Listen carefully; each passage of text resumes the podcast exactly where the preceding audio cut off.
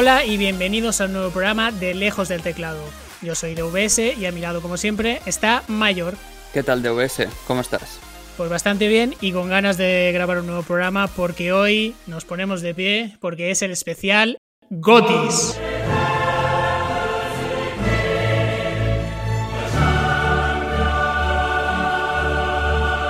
Y para ello contamos con varios invitados. El primero, Alex, ¿qué tal? Buenas, buenas DVS, buenas Mayor, ¿qué tal? Contentos en el programa. El siguiente, Miki. Hola, buenas. Y por último, Pala. Hola, buenas, ¿cómo estamos? Hoy haremos especial Gotis, que ¿cómo lo vamos a hacer, Mayor? A ver, la estructura va a ser la siguiente. Vamos a ir diciendo los juegos que cada uno ha jugado eh, en este 2020, bien sea por primera vez o rejugados, y vamos a hacer un top 3, luego un top 2 y un top 1. Y luego vamos a tener nuestras decepciones de este año. Antes de empezar el top 3, también podremos eh, decir un poco las menciones de honor que tenemos, si es que alguien tiene alguna mención de honor, de los juegos que prácticamente podrían estar dentro del top 3, pero se han quedado por poco fuera. Vale, pues te arrancas tú, Mayor, con tu top 3 y menciones si tienes. Sí, pues antes de empezar por el top 3, mm, tengo tres menciones de honor, que por poquito, como os he dicho antes, pues se han quedado fuera del top 3, pero no las puedo incluir todas. Y son el Wasteland 3, Desperados 3 y Hades. De estos tres me gustaría sobre todo remarcar el Hades, ya que ha sido, digamos, esta sorpresa de 2020 y sobre todo porque no me gusta mucho jugar a juegos del estilo indie y este me ha sorprendido mucho y la verdad es que, vamos, ha sido un juegazo. Lo he disfrutado muchísimo. Y si os parece bien, pues empezando ya el top 3, eh, mi top 3 sería el de Division 2 que como sabréis, pues lo hemos comentado en últimas partidas hace poco, en el último programa, y en el cual no sé cuántas horas le hemos echado, pero muchísimas, y además lo hemos jugado en cooperativo con DVS y nos ha gustado muchísimo. Y si quieres ahora, pues el siguiente va a ser Alex. Bueno, espérate, yo me esperaba que lo ibas a poner más alto, tío. de Division, ¿eh? Bueno. Ojo que tienes ahí las buenas bombas. Claro. Lo tengo guardado. ¿Alguno que hayáis jugado, alguno de los que ha mencionado? Wasteland, Desperados, Hades, ¿alguien al que tenga algo que comentar? Yo tengo muchas ganas de jugar a Hades, aún no lo he jugado este año, pero bueno, cuando pueda, cuando pueda caerá día otro. Yo el que tenía muchas ganas era tanto el Desesperados 3 y también el Wasteland. ¿El Hades? ¿El Hades, habiéndolo jugado, lo pondrías como, habiendo sacado tantos premios y tal, lo pondrías tan alto? Porque ha ganado un montón de premios en, en el eh, Game of the Year Awards y cosas de estos. ¿Vale tanto la pena el juego? Sí, sí. Yo os lo recomiendo 100%. ¿eh? Es un juego que mm, es, es, como el tapado que había este año y a pesar de que es verdad que seguramente le han dado mucha fama a partir de los premios, eh, para nada está sobrevalorado. No, está bien. A mí me sorprendió ver un, un juego indie con tantas nominaciones. Creo que tenía seis o siete nominaciones. Al final ganó lo que ganó, ¿no? Mejor indie, creo que otra categoría, pero sí, pero me sorprendió, me sorprendió positivamente que hubiera un juego pequeño relativamente contra los triples As. Sí. A mí me parecía hasta raro, de hecho, que hubiera tantas nominaciones. Pero bueno, ya está bien, ya está, bien, que se, se filtren más juegos así. Pues te arrancas tú, Alex, tu top 3 y menciones si tienes. Vale, yo eh, he jugado unos cuantos juegos este año y no estaba muy seguro de cuáles poner en el mi top 3, así que tenía muchas menciones, pero al final he, he recortado porque si no, se nos hablaría el programa. Quiero hacer, quiero hacer cuatro menciones solo, ¿vale? Eh, mencionar Celeste, un juego indie de plataformeo muy, muy, bastante conocido, yo lo he jugado este año y, y, y me encantó. Tabletop Simulator, por el hecho de, de, de, de, en este año con la pandemia, pues hemos tenido que buscar otras maneras de quedar con los amigos y jugar a juegos de mesa y Tabletop Simulator ha sido una, una experiencia muy divertida. Divinity Original Sin 2, que es un juego RPG de estos de narrativa pesado, es muy, muy interesante. Y Kingdom Two Crowns, que es un juego indie muy, muy, muy sencillo, pero en el que, en el que se puede jugar cooperativo, que, que acentúa la parte esta de a veces menos es más, ¿sabes? Y, es, y es, me, ha gustado, me ha gustado mucho jugarlo. Y dicho esto, son juegos, son las menciones de honor que no, no han entrado en el top 3 por poquito. Uh, quiero decir, mi, top 3 de juegos que más me han gustado jugar este año es uh, Slade Spire. Slade Spire es un juego roguelike, así de cartas, de, construcción de mazo, que vas, intentando escalar hasta por diferentes niveles, cada vez con más dificultad, a medida que obtienes cartas más buenas y artefactos más buenos.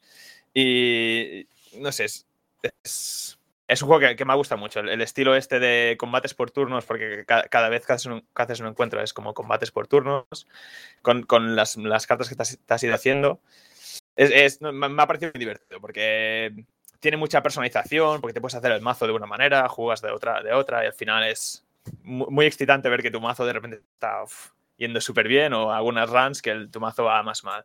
Y bueno, es, de los clásicos roguelike de muerte permanente, que se genera aleatoriamente, etcétera, etcétera.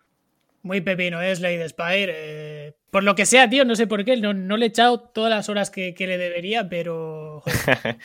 dale más, dale más, porque vale la pena. Sí, y de hecho, este año creo que hicieron una actualización, creo que fue este año, que pusieron un cuarto personaje jugable, porque hay, cuatro hay tres personajes, había tres y, añadieron el cuarto.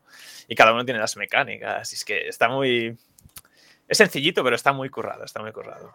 Y me, me, gusta, me ha gustado mucho. El tabletop sí entra un poco, un poco in extremis porque más que juego casi sería una, una herramienta, aunque se venda como, como juego, es casi más una herramienta de software. tira de Warfare. Sí. Sí, realmente sí. Pero, pero bueno, pero se vende en Steam como, como, juego y sí que es verdad que para este año, si para los que os gustan los juegos de mesa y ha sido complicado podernos reunir, pues esta es una de las plataformas más, más interesantes para poder seguir con esa afición. ¿Algo que tenga algo que comentar? Divinity 2, bastantes de vosotros creo que lo habéis jugado. Sí, yo, yo lo he jugado, no, no, lo he acabado, pero es un juego que me ha gustado muchísimo, sobre todo porque yo creo que es muy del estilo eh, rol puro y duro clásico antiguo, de, parecido a los primeros Baldur Gate y, y a mí ese, ese, tipo de juegos me encantan y, y lo tengo pendiente por terminar. Yo, yo, yo tampoco lo he acabado, eh, tampoco lo he acabado, pero sí, sí. Yo sí, yo terminé el Divinity, incluso está en uno de mis top 3 como juegos favoritos. y sí, y realmente tanto la, la, saga de Divinity está hecha por Larian Studios, que fueron los creadores también de la saga Baldur. De hecho, bueno, han hecho el 3, están en ello ahora el 3, pero bastante miembros de, del Arians eran también de los antiguos Baldur's Gate, ¿no? De Black Eyes, que, no, sé, no, sé, no sé el origen del Arian, pero creo que los Baldur's originales lo hacían Black Eyes, Black Eyes el mm. Studios, creo, ¿eh? Me parece que sí. interesante que coincidamos eh, bastantes, ¿no? En el Divinity. Que... Sobre todo cuando es un juego que no ha salido este año, ¿no? Creo. No, no. Salió. es un juego viejo. Sí, hace un tiempo, hace un tiempo. Salió en el 2017. Hace un tiempecillo, sí, sí. Bueno, ya, ya, sabemos cómo somos, ¿no? Que siempre esperamos un par de añitos a que salgan más rebajados. en mi defensa fue. Creo que empecé a descubrir estos juegos con el Pillars of Eternity y decidí, voy a probar con un estilo más suave, con un combate que nos sea del mismo estilo que el, que el Pillars, porque el combate del Pilas era un poco bastante difícil para gente novata como, como yo como jugador. Y decidí probar estilo de, estos, de estos juegos, pero con el Divinity. Y lo bueno del Divinity Original Sin 2 es que su dificultad eh, se adapta para juegos para, no, para jugadores novatos. ¿Estáis de acuerdo? ¿Creéis que Pillars es más complicado? Sí, Pillars, Pillars eh, unos tochos de texto enormes, primera. Y segunda, el combate es un poco más tedioso. Pero también tiene su. También tiene su qué, ¿eh? todo lo que es el lore de los personajes y todo esto está como. Está muy explicado. En el Divinity es un poco más. Tiene los textos de humor, los toques de. de la historieta es un poco más. más más ágil, más... Sí, lo que noté yo en el, en el Pilars es que tiene muchas cosas y parecen interesantes, pero te sueltan un tocho tan grande nada más empezar que... Uf, ¿Qué pasas? Pues muy bien, eh, si nadie más tiene algo que comentar, pues Miki, te arrancas tú con tu top 3 y menciones.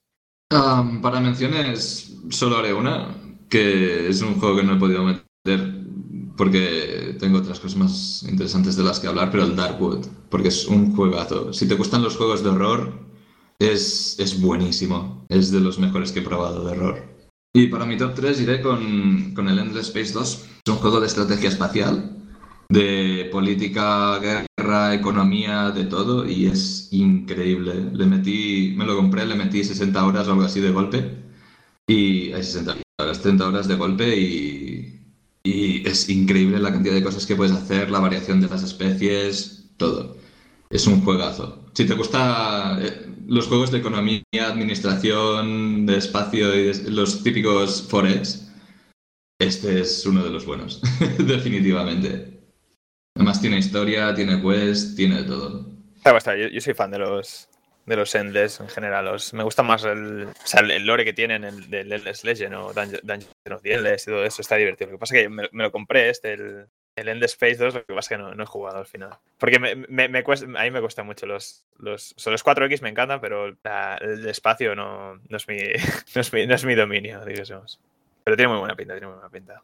Este, este desde luego es bueno. ¿eh? Tiene, tiene lo típico, es peligroso, porque te pones a jugar y es eso de un turno más, un turno más y a lo mejor te tiras tres horas más. Quiero decir, es, es de ese tipo de juego. No lo he jugado más porque, porque no quería gastar demasiadas horas jugando.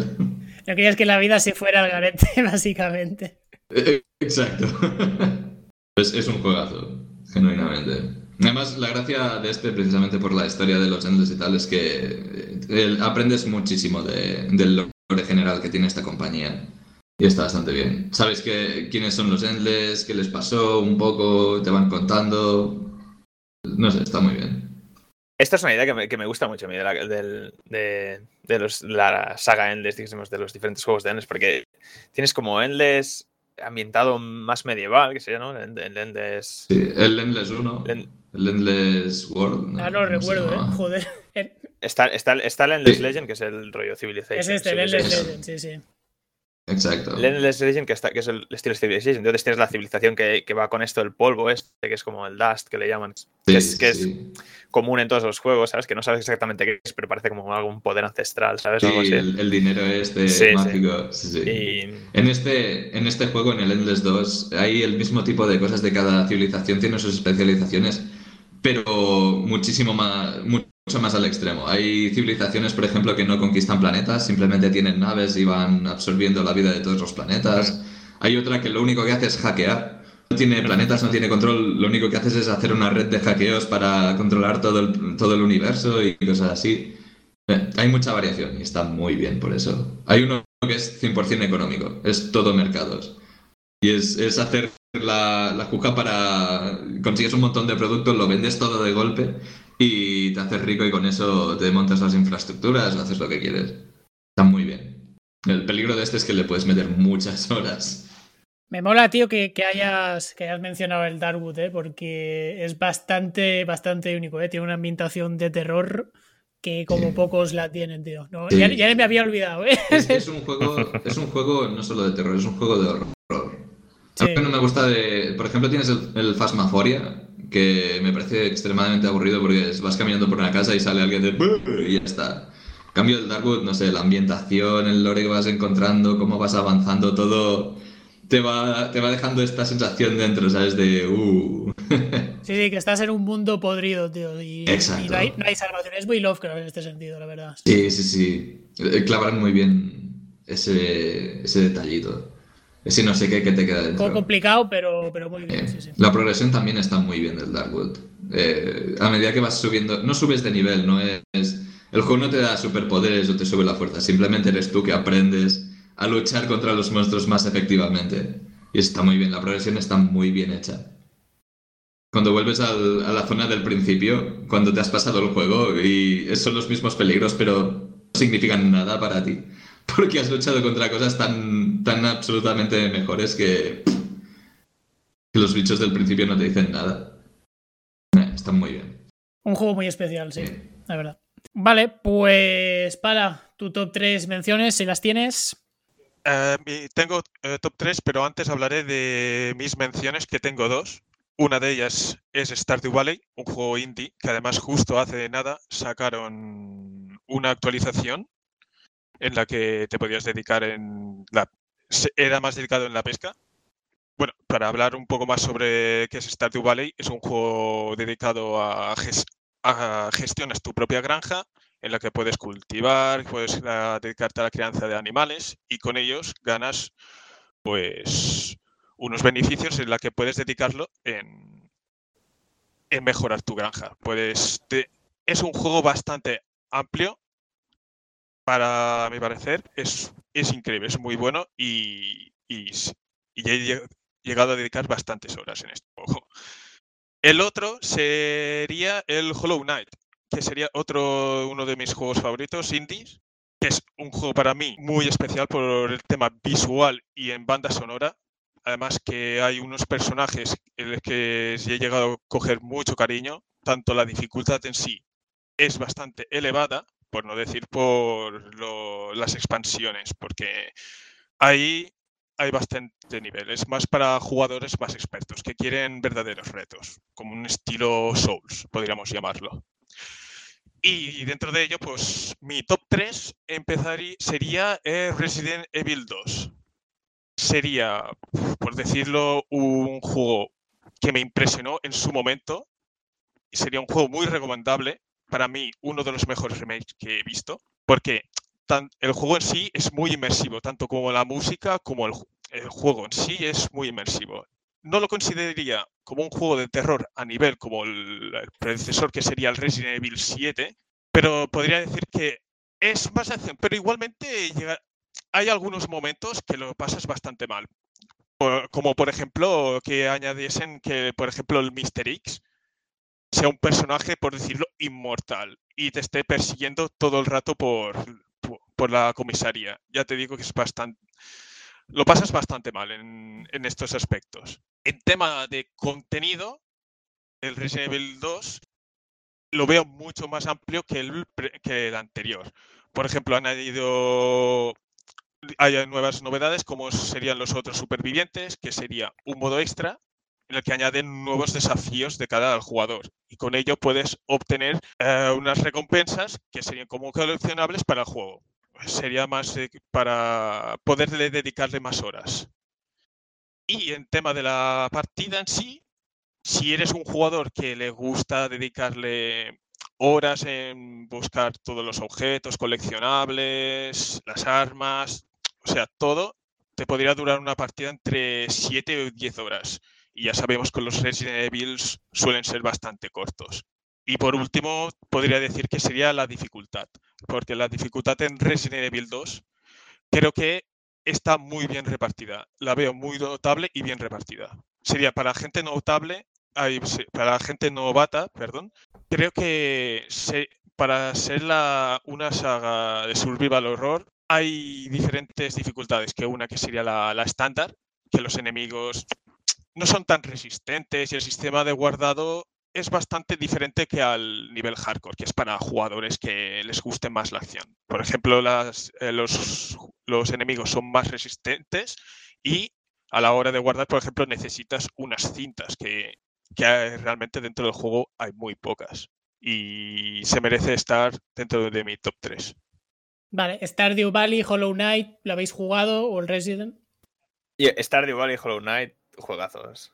Eh, no he jugado al Resident, que es tu top 3, y no, no puedo comentar, pero si lo hubiera jugado este año, Hollow Knight estaría en mi top 1, seguramente, top 1, top 2.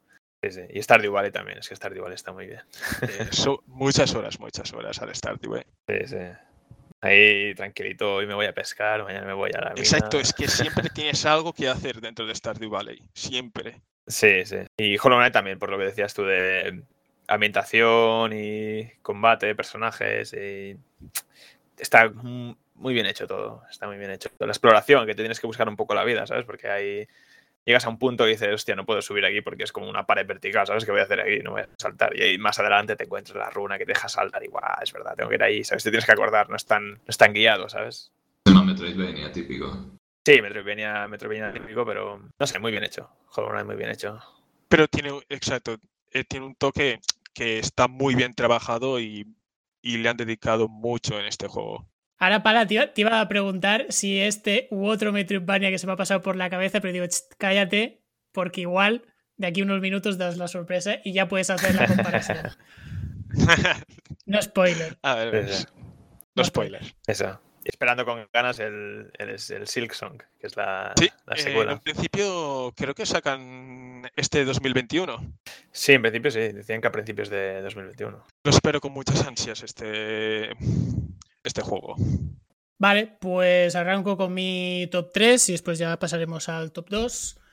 Eh, muy rápido. menciones de honor que tengo. Eh, Monster Hunter Iceborne y The Division 2, igual a los que más pozo de horas han sido para mí este año.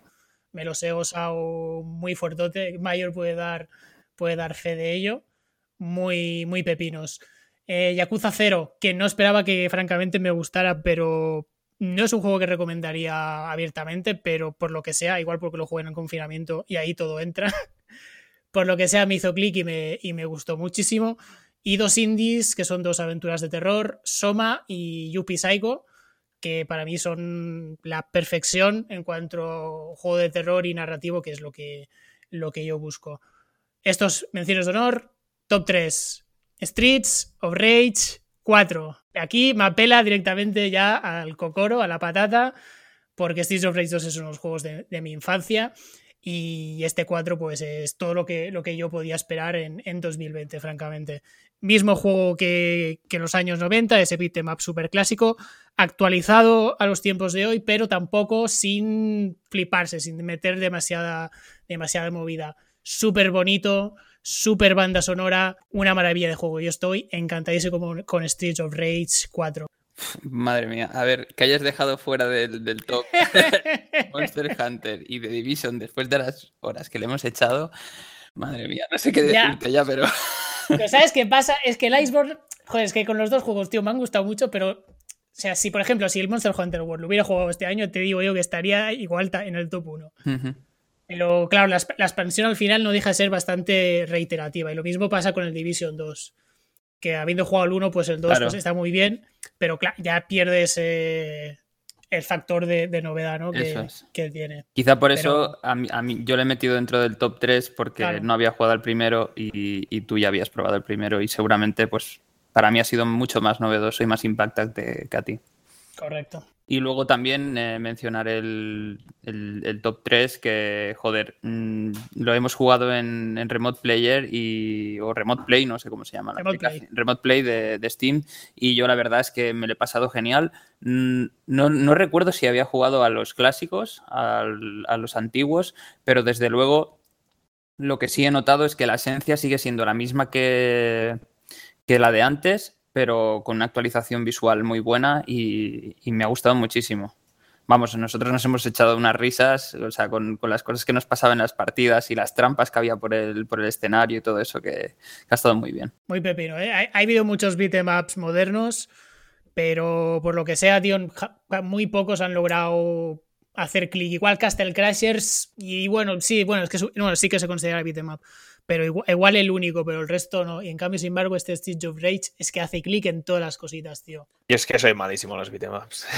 Pues, tío, sí, bueno, sí, te iba a decir, tú siendo muy de, muy de fighters, pero claro, es que los fighters son complejos y los beatemaps al final son aporrear botones como un gorrino. No, pero soy de fighters, pero soy malísimo en los fighters también. ¿eh? Aquí no se escapa nada. Y Monster Hunter, comentar, sí que juegazo. Yo también, también he jugado al Iceborne, creo que este año, no sé si este año o el año pasado. Sí, sí, este, este sí que es de. En, sí. Empecé este año, sí. sí. Bueno, que jugamos juntos también alguna partida. Uh -huh. Correcto. Y sí, sí, muy buen juego, buen juego. El Monster Hunter siempre está ahí. siempre está bien. Un, un fantástico lugar para volver y cazar monstruitos. Claro. Es como un parque de atracciones. vale, pues nos vamos al top 2, volvemos para abajo. Mayor, top 2.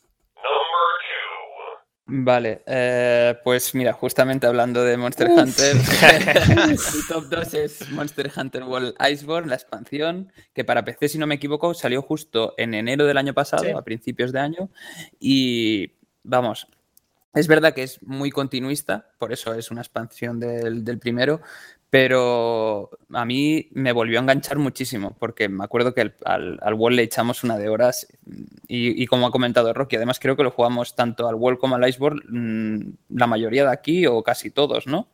Eh, sí. Que yo recuerdo, Alex y con DVS seguro que habíamos echado bastantes partidas y bastantes horas. Mm. Y entonces volver a reenganchar otra vez al ¿no? el gusanillo de, del farmeo insane, pues, pues me ha gustado muchísimo. Además creo que la, es decir, la podían haber cagado con, con las implementaciones que han puesto y, yo creo que sí que han, o sea, ha estado muy bien la expansión, han mejorado muchas cosas, todos los bichos nuevos que han puesto pues están muy bien y sobre todo que también han rescatado cosas de juegos muy antiguos que, que me ha gustado muchísimo. Y bueno, si, yo creo que si eres fan de la saga, es que al final cualquier Monster Hunter, tío, te, te acaba, te acaba pillando y le acabas echando un montón de horas. Y por eso es mi elección de top 2. Es que ya, ya vuelve a ser, guau, tío, me voy a hacer la armadura de este bicho y después la arma de este, ¿sabes? Y guau, para matar a, yo qué sé, a la Treo, pues me voy a hacer esta armadura en concreto. O sea, es que mola mucho. muy bien, está muy bien el monster. Además, le da un endgame, tío, cojonudo con lo de las tierras destino, tío, que es directamente Sí. ya el, el pozo del, de la in- del Mm. infinito ya. En plan, no se acaba ya. Sí, a ver, es que lo de los biomas, tío, te da muchísima jugabilidad y esto que encima que no se, que no se mantengan, que si juegas en una baje la otra, o sea, es que al final Sí. siempre tienes como que siempre hay que volver, porque luego te interesa algo que sale en el otro bioma y ya dices, buah, ahora tengo que volver a subir todo el bioma, etcétera, y echarle aquí horas, o sea, está, está muy bien. Es el modelo de expansión perfecta. la verdad. Sí.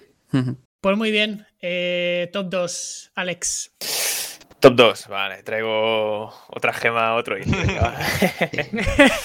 ya sabéis que yo y los indies. Show me Eh, your indies. Y otro roguelike, de hecho. Eh, Dead Cells. Dead Cells, un juego así, bueno, roguelike de mazmorreo, que básicamente, pues, es eso, vas, vas haciendo diferentes runs y, a cada run, pues empiezas en el mismo bioma y tienes diferentes opciones de ir a este bioma, a este otro, y al final es todo como, una, como un laberinto de que vas pasando por diferentes biomas hasta que llegas al, al boss final, dijésemos, o el que sea, que al final siempre es el mismo.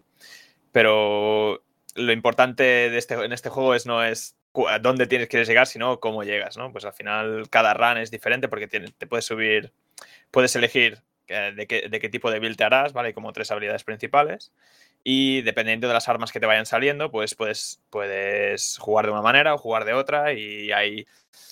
O sea, tienes dos slots de armas y dos slots de habilidades con los que puedes hacerte las builds de, de mil maneras diferentes. Y es, y es un juego que es súper divertido, súper enganchante, porque se se engancha un montón, porque al final dices, wow, hostia, quería jugar esta build, no sé cuántos, y es, es muy, muy peligroso jugar sin, sin cuidado, porque te mueres y, y adiós, adiós a la run, ¿sabes? Que te está yendo tan bien o algo así, o de repente te pillan dos, dos monstruos ahí que te, has pasado de listo y pa, pa, pa, te, dos hits te matan, ¿sabes? Es un juego de mucha dificultad y, aparte tiene, a medida que te vas pasando y repasando las el boss final, dijésemos, vas, vas obteniendo eh, células que se llaman, ¿no? Que es, que es como puedes añadir dificultad al juego, ¿vale? Y he, jugado, lo he jugado en la Switch, aparte que jugaba sin portátil, que, que está muy bien, porque te tumbas un rato y haces una, una run, ¿sabes? Pues una horica ahí o algo así.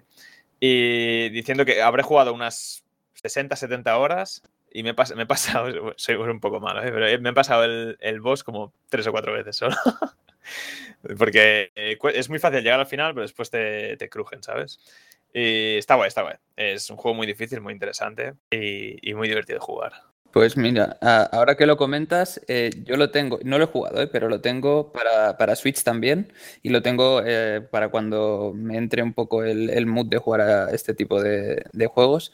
Y todo lo que has dicho me recuerda un montón al Hades, tío. Por eso lo tienes Puede que jugar, ¿eh? Es que es, es un estilo muy parecido Sí. por lo que has ido comentando y seguro que te va a encantar Sí, el sí. Hades, tío. Si es que lo tengo ahí en la wishlist, por el, por el hecho es que cu- cumple todos mis, mis pros. Si fijáis, roguelike y que sea que sea hacerte builds o hacerte diferentes runs, ¿sabes? Y cada vez que acabas una run, bueno, lo típico, ¿no? Pues que si puedes conseguir un upgrade, que es casi nada, ¿sabes? O algo así, ¿sabes? Y, y muy guay, muy guay. Me ha recordado al, al Dungeon of the Endless. Dungeon of the Endless. Sí. No, es diferente, ¿eh? Pero es un estilo, como has dicho, de sí, roguelike que va por niveles.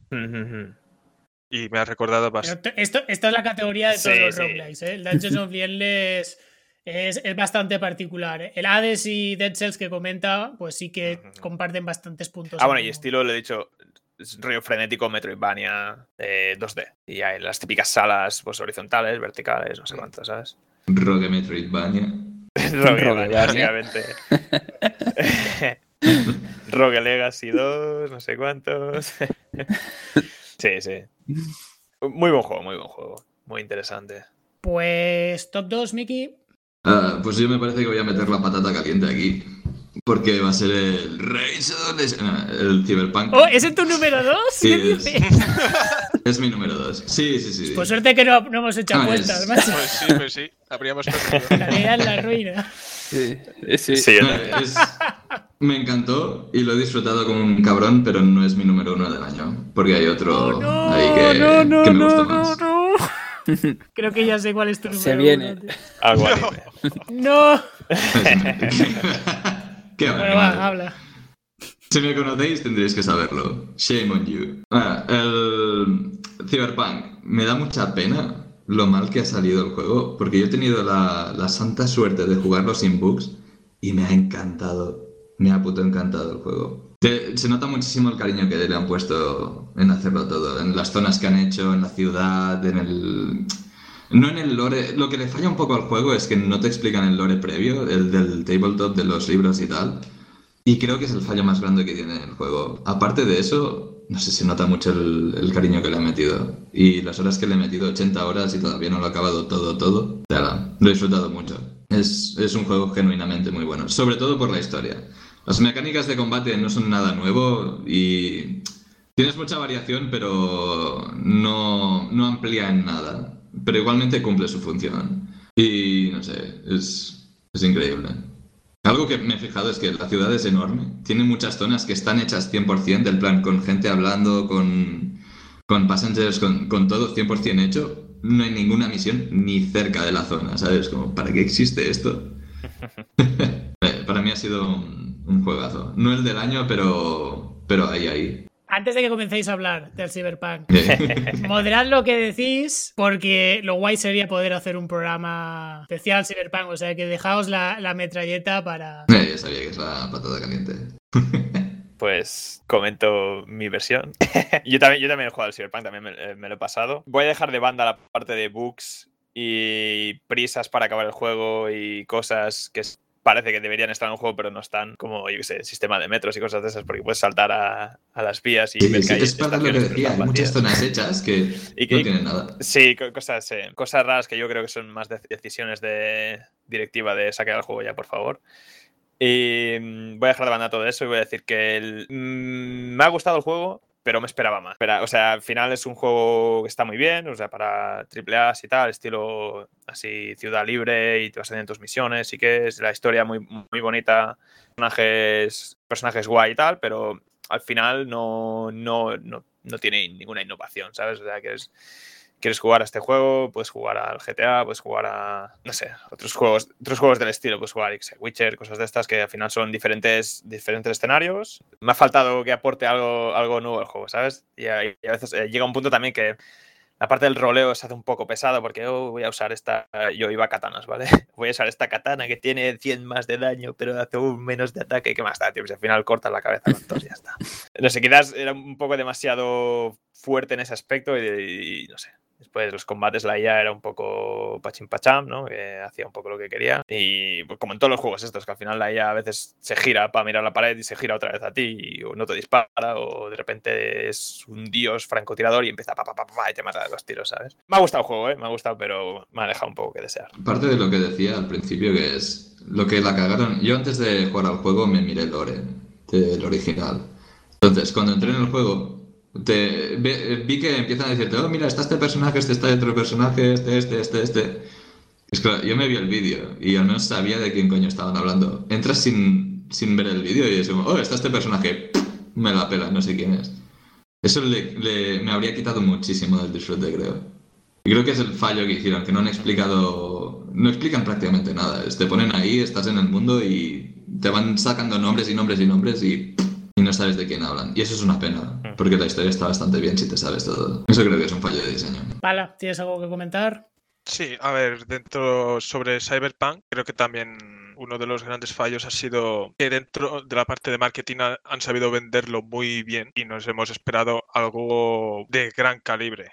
Igualmente, yo también he jugado al Cyberpunk eh, y lo he dejado de banda por tema de bugs, por eh, fallos que me afectaban a mi partida y he decidido jugarlo mucho más adelante, cuando la cosa Cuando lo arreglen. eh, cuando lo arreglen, por decirlo así, exacto.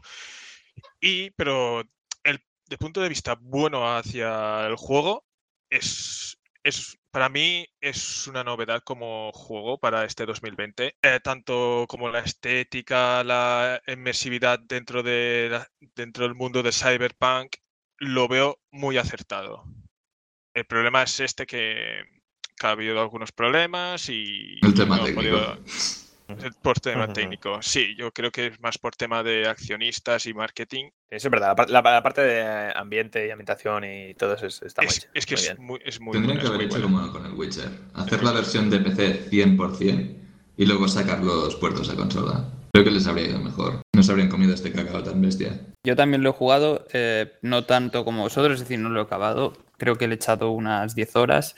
Y lo único que puedo decir es que también he tenido mucha suerte con el tema de, los bugs. No me he encontrado muchos porque lo he jugado para PC.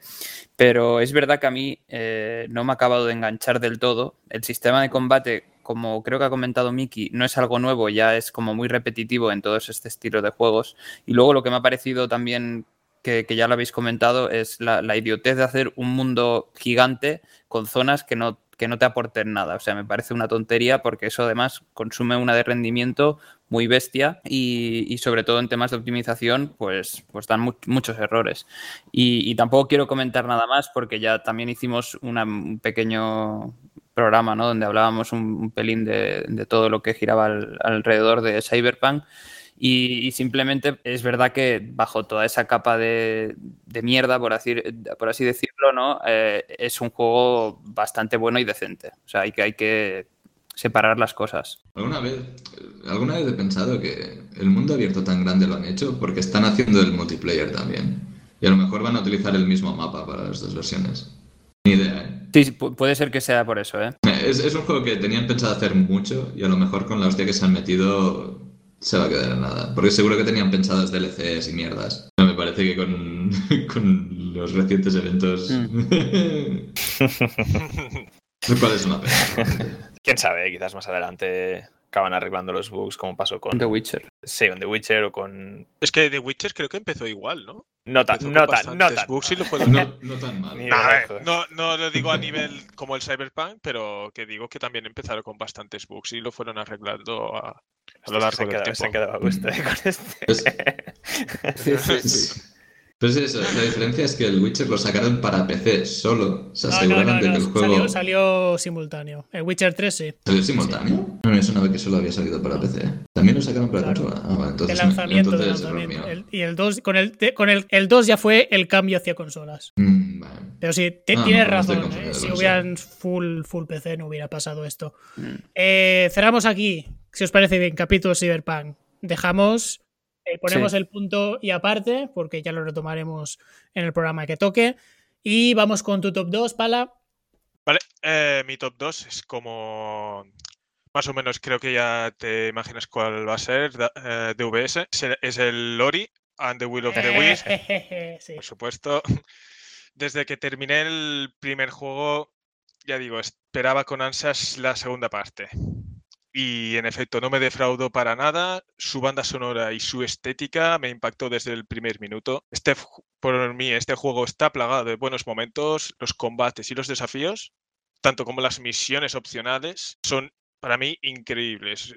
Y, y todo esto hace que tu juego haga que es más duradero y lo puedas disfrutar de la aventura un poco más de la primera entrega. En parte también el tema de contenido, como he hablado, el tema de misiones secundarias, peleas contra jefes, que en la primera entrega solo no había combates contra jefes, simplemente huías de algunas, eh, habían escenas en las que huías directamente. Aquí no, aquí lo han modificado de cara un poco más, para hacerlo un poco más bonito. También el tema de personalización del personaje es mucho más amplia que la saga anterior, en lo cual se agradece muchísimo. Y para mí en un principio sería, ya te digo, lo he puesto como el top 2. Estaba entre el top 2 y el top 1 el Ori. Comentarios del Ori. ¿Alguno jugó al 2 o al 1? No, yo no lo he jugado, pero solo quería comentar que creo que ya lo dijimos en, en el que hicimos de los Game Awards, que seguramente este sea uno de los que podía haber estado dentro de, de los GOTIS del Sí. año y, y que faltaba. Exacto. Estaba nominado, creo que como mejor banda sonora y también de visualización, ¿no? Mm, Sí, tenía dos o tres no- eh, nominaciones tenía. Pero creo que lo ganó la mayoría eh, el The Last of Us. sí. Yo, bueno, yo, yo comentar que no lo he jugado, pero lo tengo en la wishlist desde hace tiempo. Pero el primero sí lo No. jugaste, ¿no? No, no, no. Pues ya te digo, lo recomiendo mucho, la saga de, de Lori. Es, es una de las mejores sagas eh, Metroidvania que, bueno, he jugado a pocos Metroidvania y puedo decir que The Lori sería uno de mis favoritos. Vale, pues me arranco yo con el, con el top 2, que en principio aquí va a venir el Yakuza 0, pero estos últimos días de repente me puse a limpiar la biblioteca de, del backlog, vaya, y, y un juego y, y me lo pasé y dije, joder, esto está bastante pepino. Y es What Remains of Edith Finch, un juego narrativo en el que eres una chica que vuelve a su casa, a, a la casa familiar, una casa vacía, abandonada, y rememoras todo el, el árbol familiar de, pues, que ha vivido allí, desde el abuelo de hace 100 años hasta tu hermano más, más directo. La cuestión es que todos esos personajes que, que forman la familia Finch han tenido un trágico final. Es decir, es como una, como una familia maldita, pero no es un juego de terror, ¿eh? es un juego 100% narrativo, avanzar, es como leerle un libro interactivo, avanzas, manipulas el objeto, te, te, sueltan la historia y ya está. Pero es un juego tan bien presentado y con una historia tan sencilla, porque es casi como un cuento muy bien contado, que, me ha sorprendido muchísimo. Igual no es el juego narrativo que más me ha gustado de, o que, que pondría en un top, ¿no? De, de juegos de este tipo, pero yo qué sé, es que está, está francamente bien, está muy bien empaquetado, dura dos horitas, una buena historia, está bien contado, está muy bien presentado. Pues esto es What Remains of Edith Finch, un juegazo. No sé si al menos alguno que le suene, por favor. Sí, me sí. Vale. Unexpected. Gracias. Ya sé que no es vuestro rollo, pero, pero al menos que le suene a alguien. Alguna vez me ha salido recomendado en Steam. Ok. Sí, Ya, sí. ya me voy con la trompeta. Es que no soy mucho de juegos narrativos. Ya, es, es compl- son complicados recomendarlos, yo, Sí. yo lo entiendo, ¿eh? Tío, Tienes que dejar una recomendación en, en Steam para que le veamos los demás para... Pues ya, que- ya la estoy haciendo aquí. Ahí, ahí, ahí. Acabamos esto el top 2, nos vamos al top 1. Y mayor. Redoble de tambores. Eso ¿Cuál es el es. Yo creo que empezamos... game of the year? Empezamos ya con lo, con lo serio, ¿no? Pues para mí ha sido Tactics. ¿Qué dices? El bicho. Sí, Madre mía. os lo digo en serio, tío. O sea, a alguien que le gusta eh, la saga Gears y todo lo relacionado con el, con el lore de, de Gears, que encima que tu, tu estilo de juego favorito sea el, el estilo de juego táctico y que encima hagan una mezcla de eso, es que no hay nada que pueda, que pueda gustarte más, tío. Y además que yo creo que han bebido muy bien de, de los XCOM, de otros juegos estilo Hardware, etcétera, los Wasteland, y, y han sabido aportar, la- o sea, han sabido coger las cosas que, que estaban bien y que, y que a la gente le, le gustaba mucho, e incluso la- las han mejorado. Y la, la única pega, que creo que ya también la comenté cuando hice el análisis, eh, en el primer programa, si no me equivoco además, eh, sería el que se hace un pelín repetitivo al final del juego, ya cuando, cuando llevas ya bastante rato jugando. Pero para mí, sin duda, eh, es un juegazo y os lo recomiendo 100%. ¿eh? O sea, es, un juego que, que da muchísima diversión y si os lo ponéis en, si lo pasáis y luego lo ponéis en, más dificultad, es un reto como la copa de un pino. Y luego, aparte, el tema de los escenarios y los jefes finales molan, es que son espectaculares. O sea, de verdad, jugarlo Igual no sé si alguien más lo ha jugado, pero, pero probarlo. Entonces quizá podréis entender un poco por qué lo pongo en top 1. Que os he visto un poco así dubitativo. Yo creo que en cuanto juegues a los XCOM, igual lo cambiarías, tío. Eh, pues me falta solo por jugar el último y no creo que le tenga nada que envidiar a los XCOM, ¿eh? Palabras mayores, Amix. Sí, sí. No, está bien. ¿No lo habéis jugado? Me sorprende. No, no, no. Y es que no he No, jugado no. ningún Gears nunca. Yo jugué a uno, al de la Xbox, y no me gusta nada. De la Xbox porque son de Sí, Xbox. sí, Sí, sí, básicamente no hay por eso. muchos más. Eh, de. Nintendo. No, pero podría ser para PC también, que es verdad que siempre sale. Es verdad. Joder, Mayor, tío. Ya no, no, no hay bromas. Eh, ahí, ahí. Eh, Realmente tiene buena pinta eh, el, el Gears. Tío, miraros un Estoy mirando, vídeos. estoy mirando un, po- un poco de gameplay y tal. Y la, la, la, la meta- la meditación se ve. La meditación Claro, se ve claro. O sea, el- el- los escenarios y, y todo eso están muy bien hechos, tío. Lo que sí es cierto que tiene graficazos para ser el tipo de juegos que es, ¿eh? porque los XCOM dan bastante sida y este tipo de juegos, el presupuesto es, es el que es, pero este del Gears es en plan, Es que toma billetera. yo creo que en juegos de estrategia de este, de este estilo, eh, la parte más así de gráficos siempre se deja en un segundo plano porque te gusta más el, el estilo de combate, que esté bien hecho. eh, pero es que en este tío, de verdad, está muy bien todo. Todo lo que tiene está, para mí, perfecto. O sea, ya os he dicho antes que es una combinación, es un mix que, que a mí me ha, me ha explotado el cerebro cuando lo he estado jugando. Pala, ¿tenías algo que comentar? No, simplemente que yo también jugué al 1, al Gears of War 1, pero su- no me terminó de gustar el estilo de la saga Gears. No fue uno de mis juegos top de, por decirlo, de la, de la- en su época, cuando jugué en la Xbox A mí 360. lo que no me gustaba, el- la ambientación me gustaba, pero el sistema de combate no me gustaba nada. El tener que estarte cubriendo tanto y tal, no, no era mi, no es mi estilo. Soy más de hack and slash o de ir a saco. Pero la ambientación sí que tenía buena pinta, eso sí que me acuerdo. Vale, pues top 1, Alex. Uf, a ver, ¿qué, qué, qué indie o roguelike que he traído ahora? no, a ver. eh, he traído un juego que he jugado bastantes horas este año y. No sé, clásico, lo voy a decir ya. Age of Empires 2, Definitive Edition. Buah, es que. No, no puedes fallar con el Age 2, tío. Es que. Bueno, supongo que todo el mundo lo conoce, ¿no? Remake del. El clásico RTS y simplemente sacaron, a, si no me equivoco, noviembre del año pasado. Sacaron el, el Definitive Edition, que de hecho yo para aquel entonces no.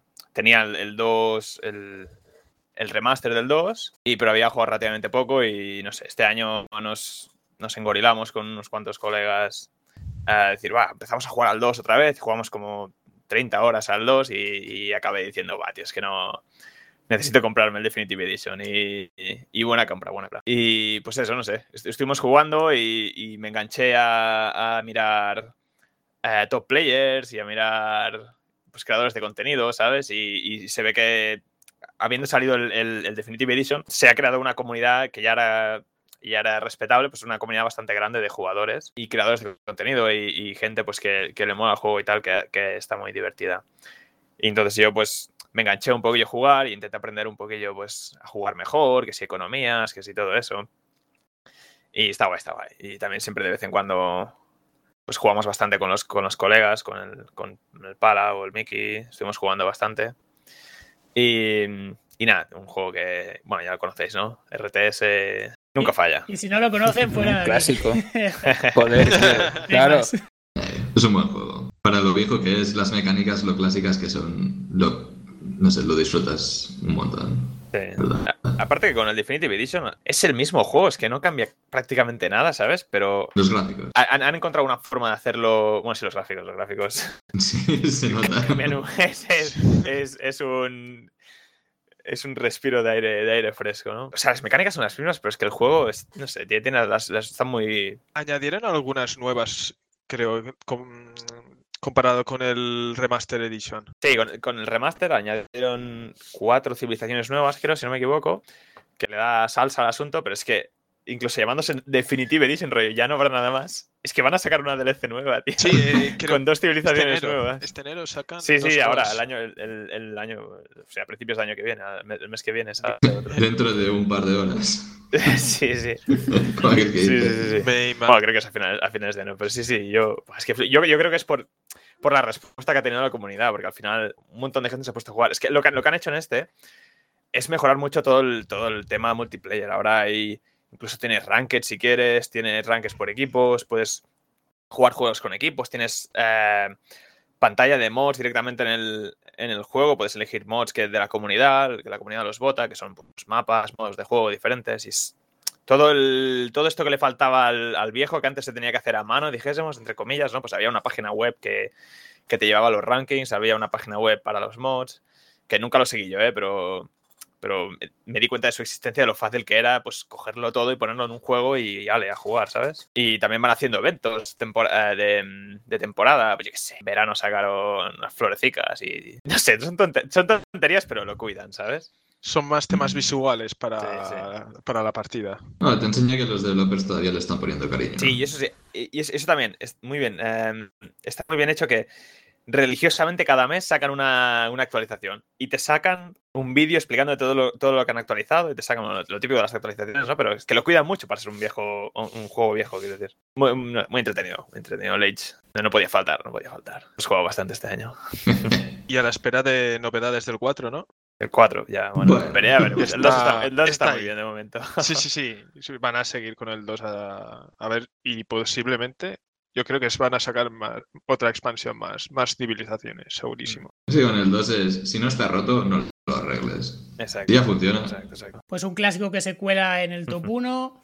Y vamos a ver, Miki, tu top 1, ¿cuál es? Pues no podía ser otro, el Half-Life. El Alex. Me encantó. Me ¡Vamos! puto encantó. Está. Ahí, eh, lo he puesto el, el primero porque en el Cyberpunk la- las, las mecánicas del juego son subservientes a la historia. Aquí es al revés. La historia es subserviente a las mecánicas del juego. El, Half-Life Alyx es un juego. Es todas las mecánicas que tienes, todo lo que han podido hacer con el Virtual Reality, todo, todo, se nota que Valve ha, estado buscando formas de, de innovar, de darte nuevas experiencias, de, de crear ambientes, cosas así. Y es, es un disfrute de juego. Cada escena tiene ese momento que dices, oh shit, ¿sabes? Que te quedas. Nunca he experimentado algo así. Unas cuantas. Y es. Además, vivirlo en, Virtual Reality funciona perfecto. No tiene drops de frame rates, no tiene problemas, no, no tiene nada. Es, o sea, te metes ahí dentro y estás en, en ese mundo y punto. No te distrae nada, está súper. eh, Es un juego cojonudo. Me lo pasé dos veces seguidas, quiero decir. Es muy buen juego. Además, la ambientación no se te mete mucho en la cara, siempre está de fondo, pero es agradable. De. No sé, lo que va pasando con, con unos tíos y con los tuyos y, los bichos que te encuentras. No sé, también tiene muchos detalles, muchos secretos escondidos por todas partes y está muy bien. Han sacado han sacado una parte para la workshop para añadir mapas y tal, pero esa parte no no acaba de esto todavía. Tiene que acabar de despegar. Bueno, se nota que le están poniendo tralla. Es, es un muy buen juego. Para VR, el mejor, definitivamente. A mí me ha sorprendido que, que alguno de nosotros lo haya jugado porque también habíamos hablado de que es un juego que seguramente pues no entra dentro de los gotis ni, ni es tan vistoso porque el público es muy reducido, el que, el que lo puede jugar pero no todo el mundo tiene el Sí, tema de sí. las gafas, ¿no? el VR, etcétera. Y me ha sorprendido que, que lo hayas puesto y, y que encima lo pongas como Sí, top uno. O definitivamente. sea, que me, me gusta la variedad que, que está Mm. viendo entre todos. El- el- lo que sí que tiene es el tema de realidad virtual y tal. Ahora está un poco complicado. Porque conseguir unas gafas baratas y que estén bien, hostia, cuesta. Además tienes todo el mierda al que ha montado Facebook ahora, con que tienes que hacerte la cuenta Facebook y con que las gafas no te funcionan y te pueden censurar y no sé qué. Es como, "Bueh". Está un poco complicado. Pero bueno, van avanzando. Eh, una pregunta, Miki, sobre el, el Half-Life. ¿Tiene mucha relación la historia con los predecesores? Ah, no es una continuación, es una precuela. Ujú. pero sí que toca con la historia. Y bueno, no quiero hacer spoilers porque juégalo y encuéntratelo porque vale la pena. Pero tiene un par de momentitos que llegas y, y te cagas encima porque es, oh, shit, es esto. y no... Pero te encuentras cosas que están relacionadas con la historia principal y te las encuentras de golpe. Y cuando lo entiendes es como, oh, vaya, esto... Es esta cosa que está pasando. Está muy bien. El final me quedé... Cuando me pasé el ending me quedé ahí todo pochado, sentado en el suelo del plan... "Bruh". Tiene muy buena pinta, tiene muy buena pinta. Eso- a mí es lo que me gusta ver en los juegos, ¿no? Que haya innovación, que, haga- que haya cosas nuevas. divertidas. Todo, todo que mi top 1 es el Age, ¿no? Que es un juego de hace mil años. sí, sí, sí. O sea, parece de contraste, pero es. Siempre me gusta ver al- algo nuevo en un juego, ¿sabes? Es- le, da mucha. Bueno, es que la gracia de un juego es que sea, que sea un juego, que tenga mecánicas. Algo que no me gusta mucho de, de los juegos más modernos es que la mitad parecen películas. Para, eso me miro una peli. Me gusta tener... meca- Lo que me encanta del Alex es eso, que estás tú en el mundo y vas utilizando cosillas y tienes... Puedes utilizar unos guantes para tirarte objetos o puedes utilizar una palanca para bloquear a un enemigo, mierdas de estas, ¿sabes? No es solo pulsa esta tecla y ves a un tío que hace una animación. Mm, Muy interesante, muy interesante. Y... Pena no poder jugarlo porque no tengo VR, pero. sí. Básicamente la situación de todos. Sí. Sí, exacto. igual estaría en el top 1 total. Sí.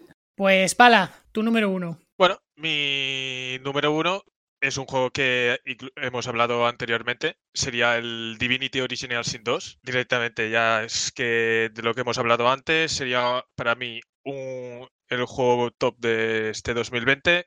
por- tanto como la banda sonora, como la historia, para mí es que es perfecta. Es que es perfecta. Es una historia y la banda sonora es de 10.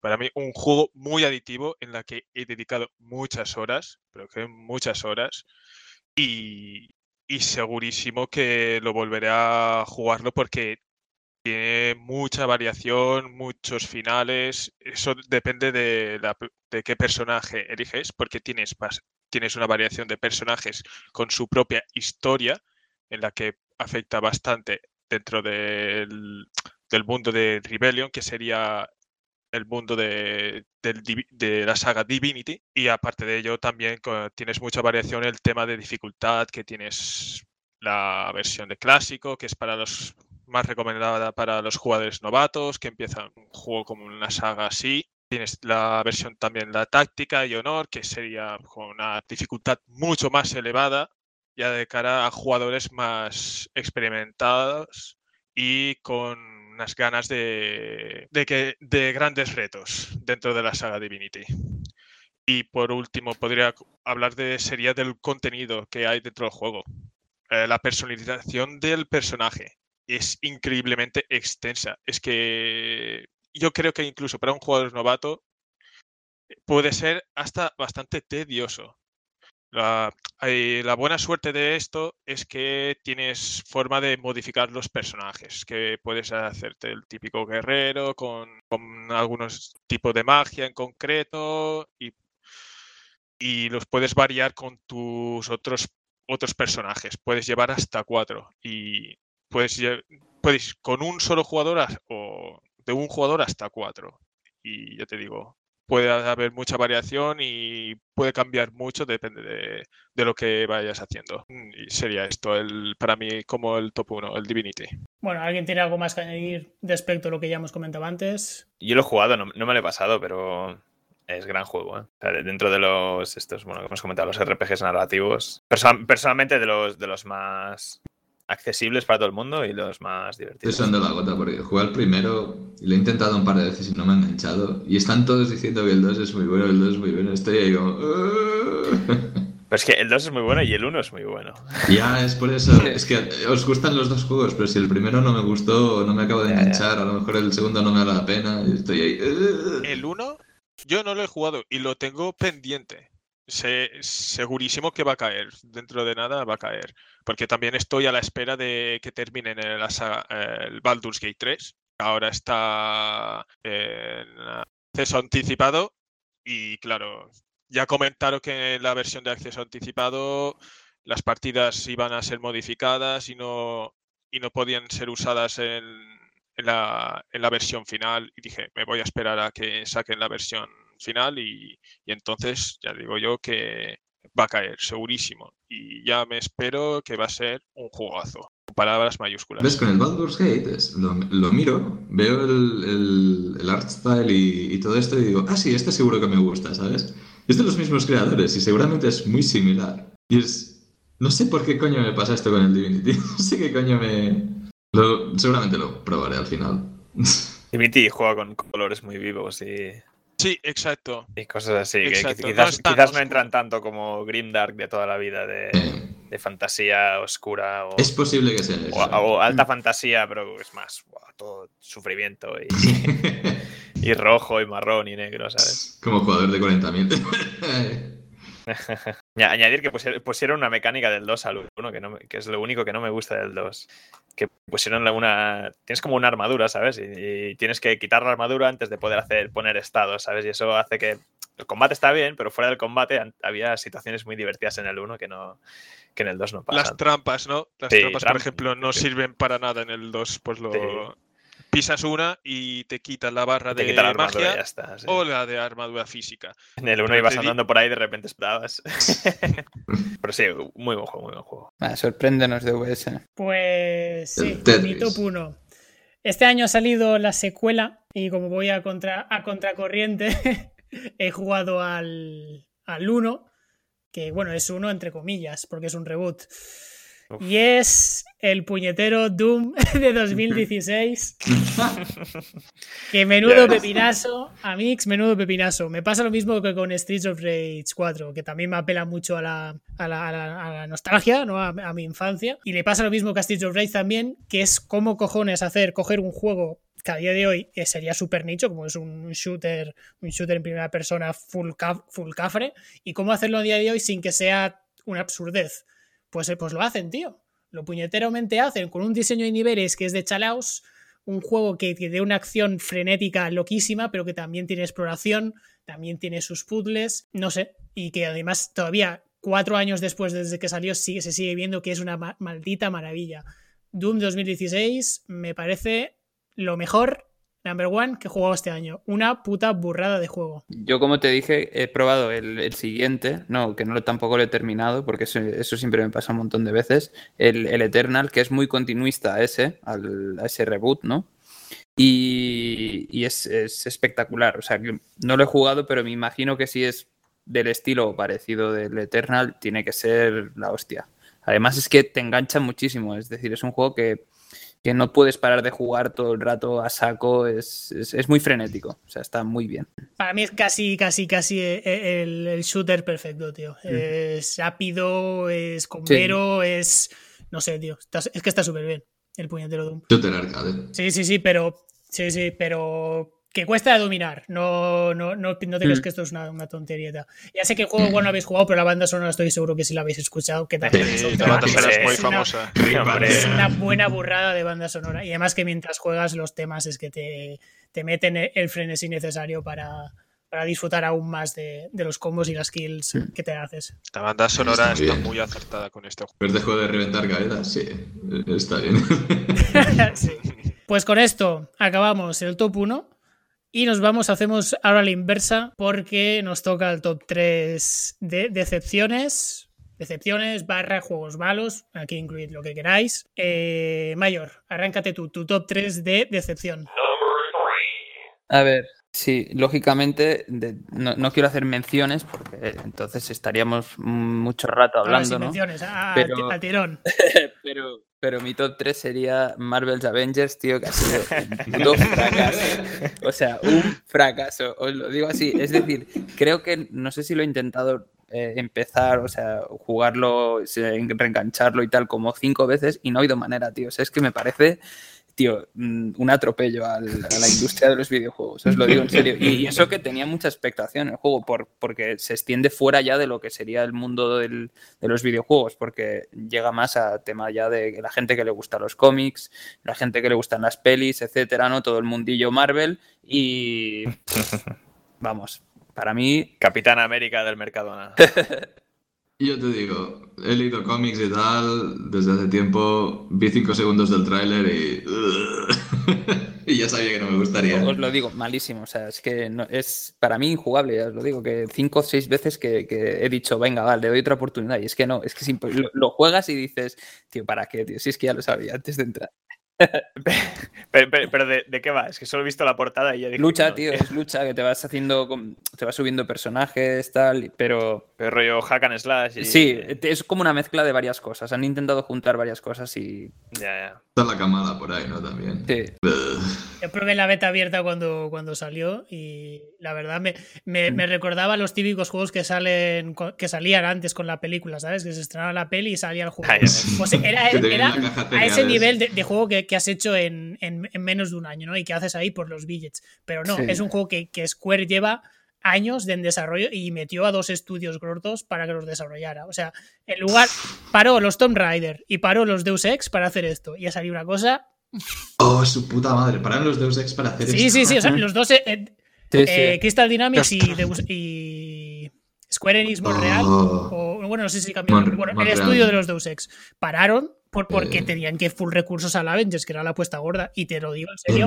¿En Que parece el típico juego de, de- de eso, de la peli de, que salía hace, hace, hace 10, 15 años, tío, en plan. Joder, llevo cuatro años viendo a ver si salía algo nuevo de Deus Ex Joder, y, rip, ¿eh? y con mierda y solo para- porque estaban haciendo este fracaso Muy, con sus muertos. muy mal, muy mal. Joder, pues si este es tu top 3, tu top 1 no sé cuál va a ser, macho. Sí, me, me- me lo puedo imaginar, no voy a decir, pero, el olor a mierda se huele desde industria aquí. directo. En fin, eh, top 3, Alex. Sí, a ver, yo. Top decepciones no tengo muchos porque si un juego no me gusta, pillo rápido y me pido. Pero bueno, el top 3 voy a decir. eh, Wargroove, No. ¿vale? Wargroove, una especie de indie. Fecundo la emoción. una especie de indie estilo. Eh, Advan- ¿cómo Advance? Wars, tío. Batalla por turnos, Fire, Advance Fire. Emblem, Advance Wars, sí, sí. Yo me, yo, yo me esperaba, de hecho me esperaba un Advance Wars y decía, guau, tío, pues la nostalgia, voy a jugar a esto. No sé, llegué, hice la primera misión y, y me, me salió una historia ahí de pesados. Que si, que si el combate... Pon la lanza al lado de la lanza porque hace más daño. Me lo dijeron dos o tres veces. Ah, has acordado de poner la lanza al lado de la lanza. Qué pesados, tío. Y no sé, me lo quité. Quizás no es un mal juego, ¿eh? Más adelante, pero lo siento si, si te gusta Mayor, pero. A mí sí, a mí sí me gusta. Ya, pero no, no, no sé, me pudo. Salió el, el primer villano que era una niña que se quejaba y dije, lo siento, hasta aquí llega. Stop Childs. Una niña que se queja. Sí. Lo siento, pero. No, no, al final. es- No sé, es- fue, un juego que, eso que, que no- que- que no te entra por los ojos, ¿sabes? Bueno, por los ojos sí te entra, ¿eh? que el Pepa es bastante bonito, eso es verdad. Bueno, sí, es verdad, sí, exacto. Por los ojos siento porque mo- realmente mola los, los soldadicos y las diferentes razas y todo eso. Y tiene, es que tiene pinta de molar mucho, tío, pero no sé por qué jugué, tío, y no. Bueno, bueno, perdón.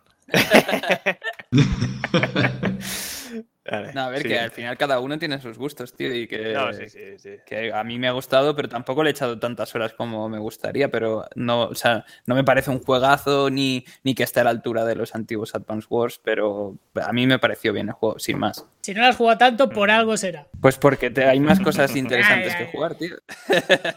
Va, eh, top 3, Mickey. Ah, pondría el Call of Cthulhu. No es un mal juego, pero es que podría haber sido mucho más y esa es la decepción. Es, es, es, es un ya os lo he dicho alguna vez, que es un 5 de juego.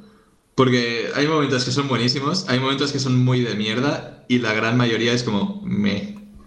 Y es, es eso que tiene potencial, pero está muy mal gastado, tío. y no es, es un mal juego, es una decepción. Eh, eso que quede claro. Pero, uff.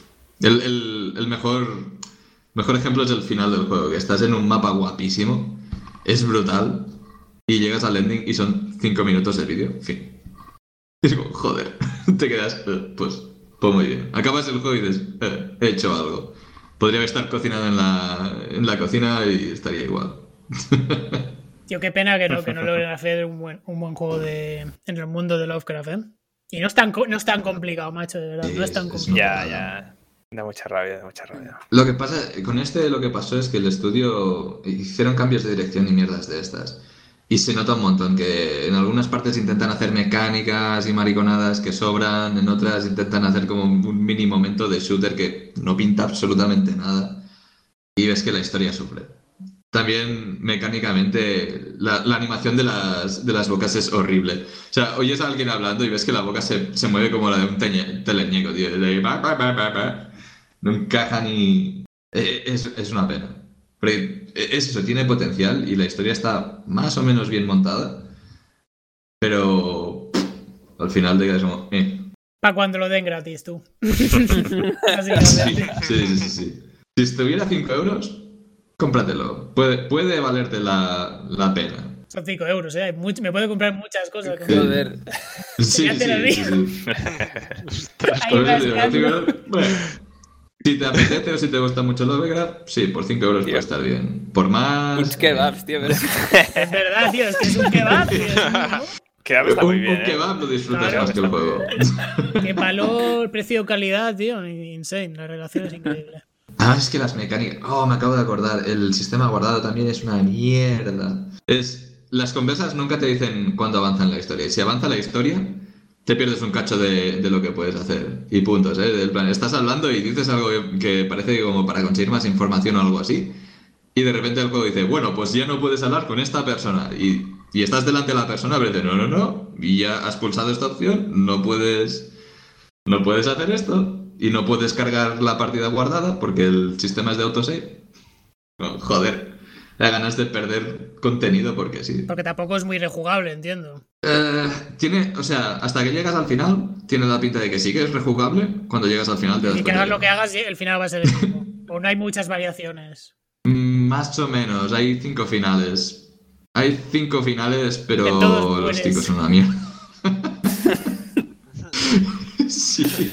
Vale. No, es, lo típico que. es- no, no es que te mueras o no, es que el, el final dura 5 segundos de vídeo y no te explican casi nada de lo que pasa, ¿sabes? Tomas una decisión y es como, ah, has tomado esta decisión, en fin. ¿Qué le pasa al personaje? ¿Qué le pasa a este? Oh. No. Hay un final que es, ves al personaje, está en una cama en un manicomio, en fin, ya está.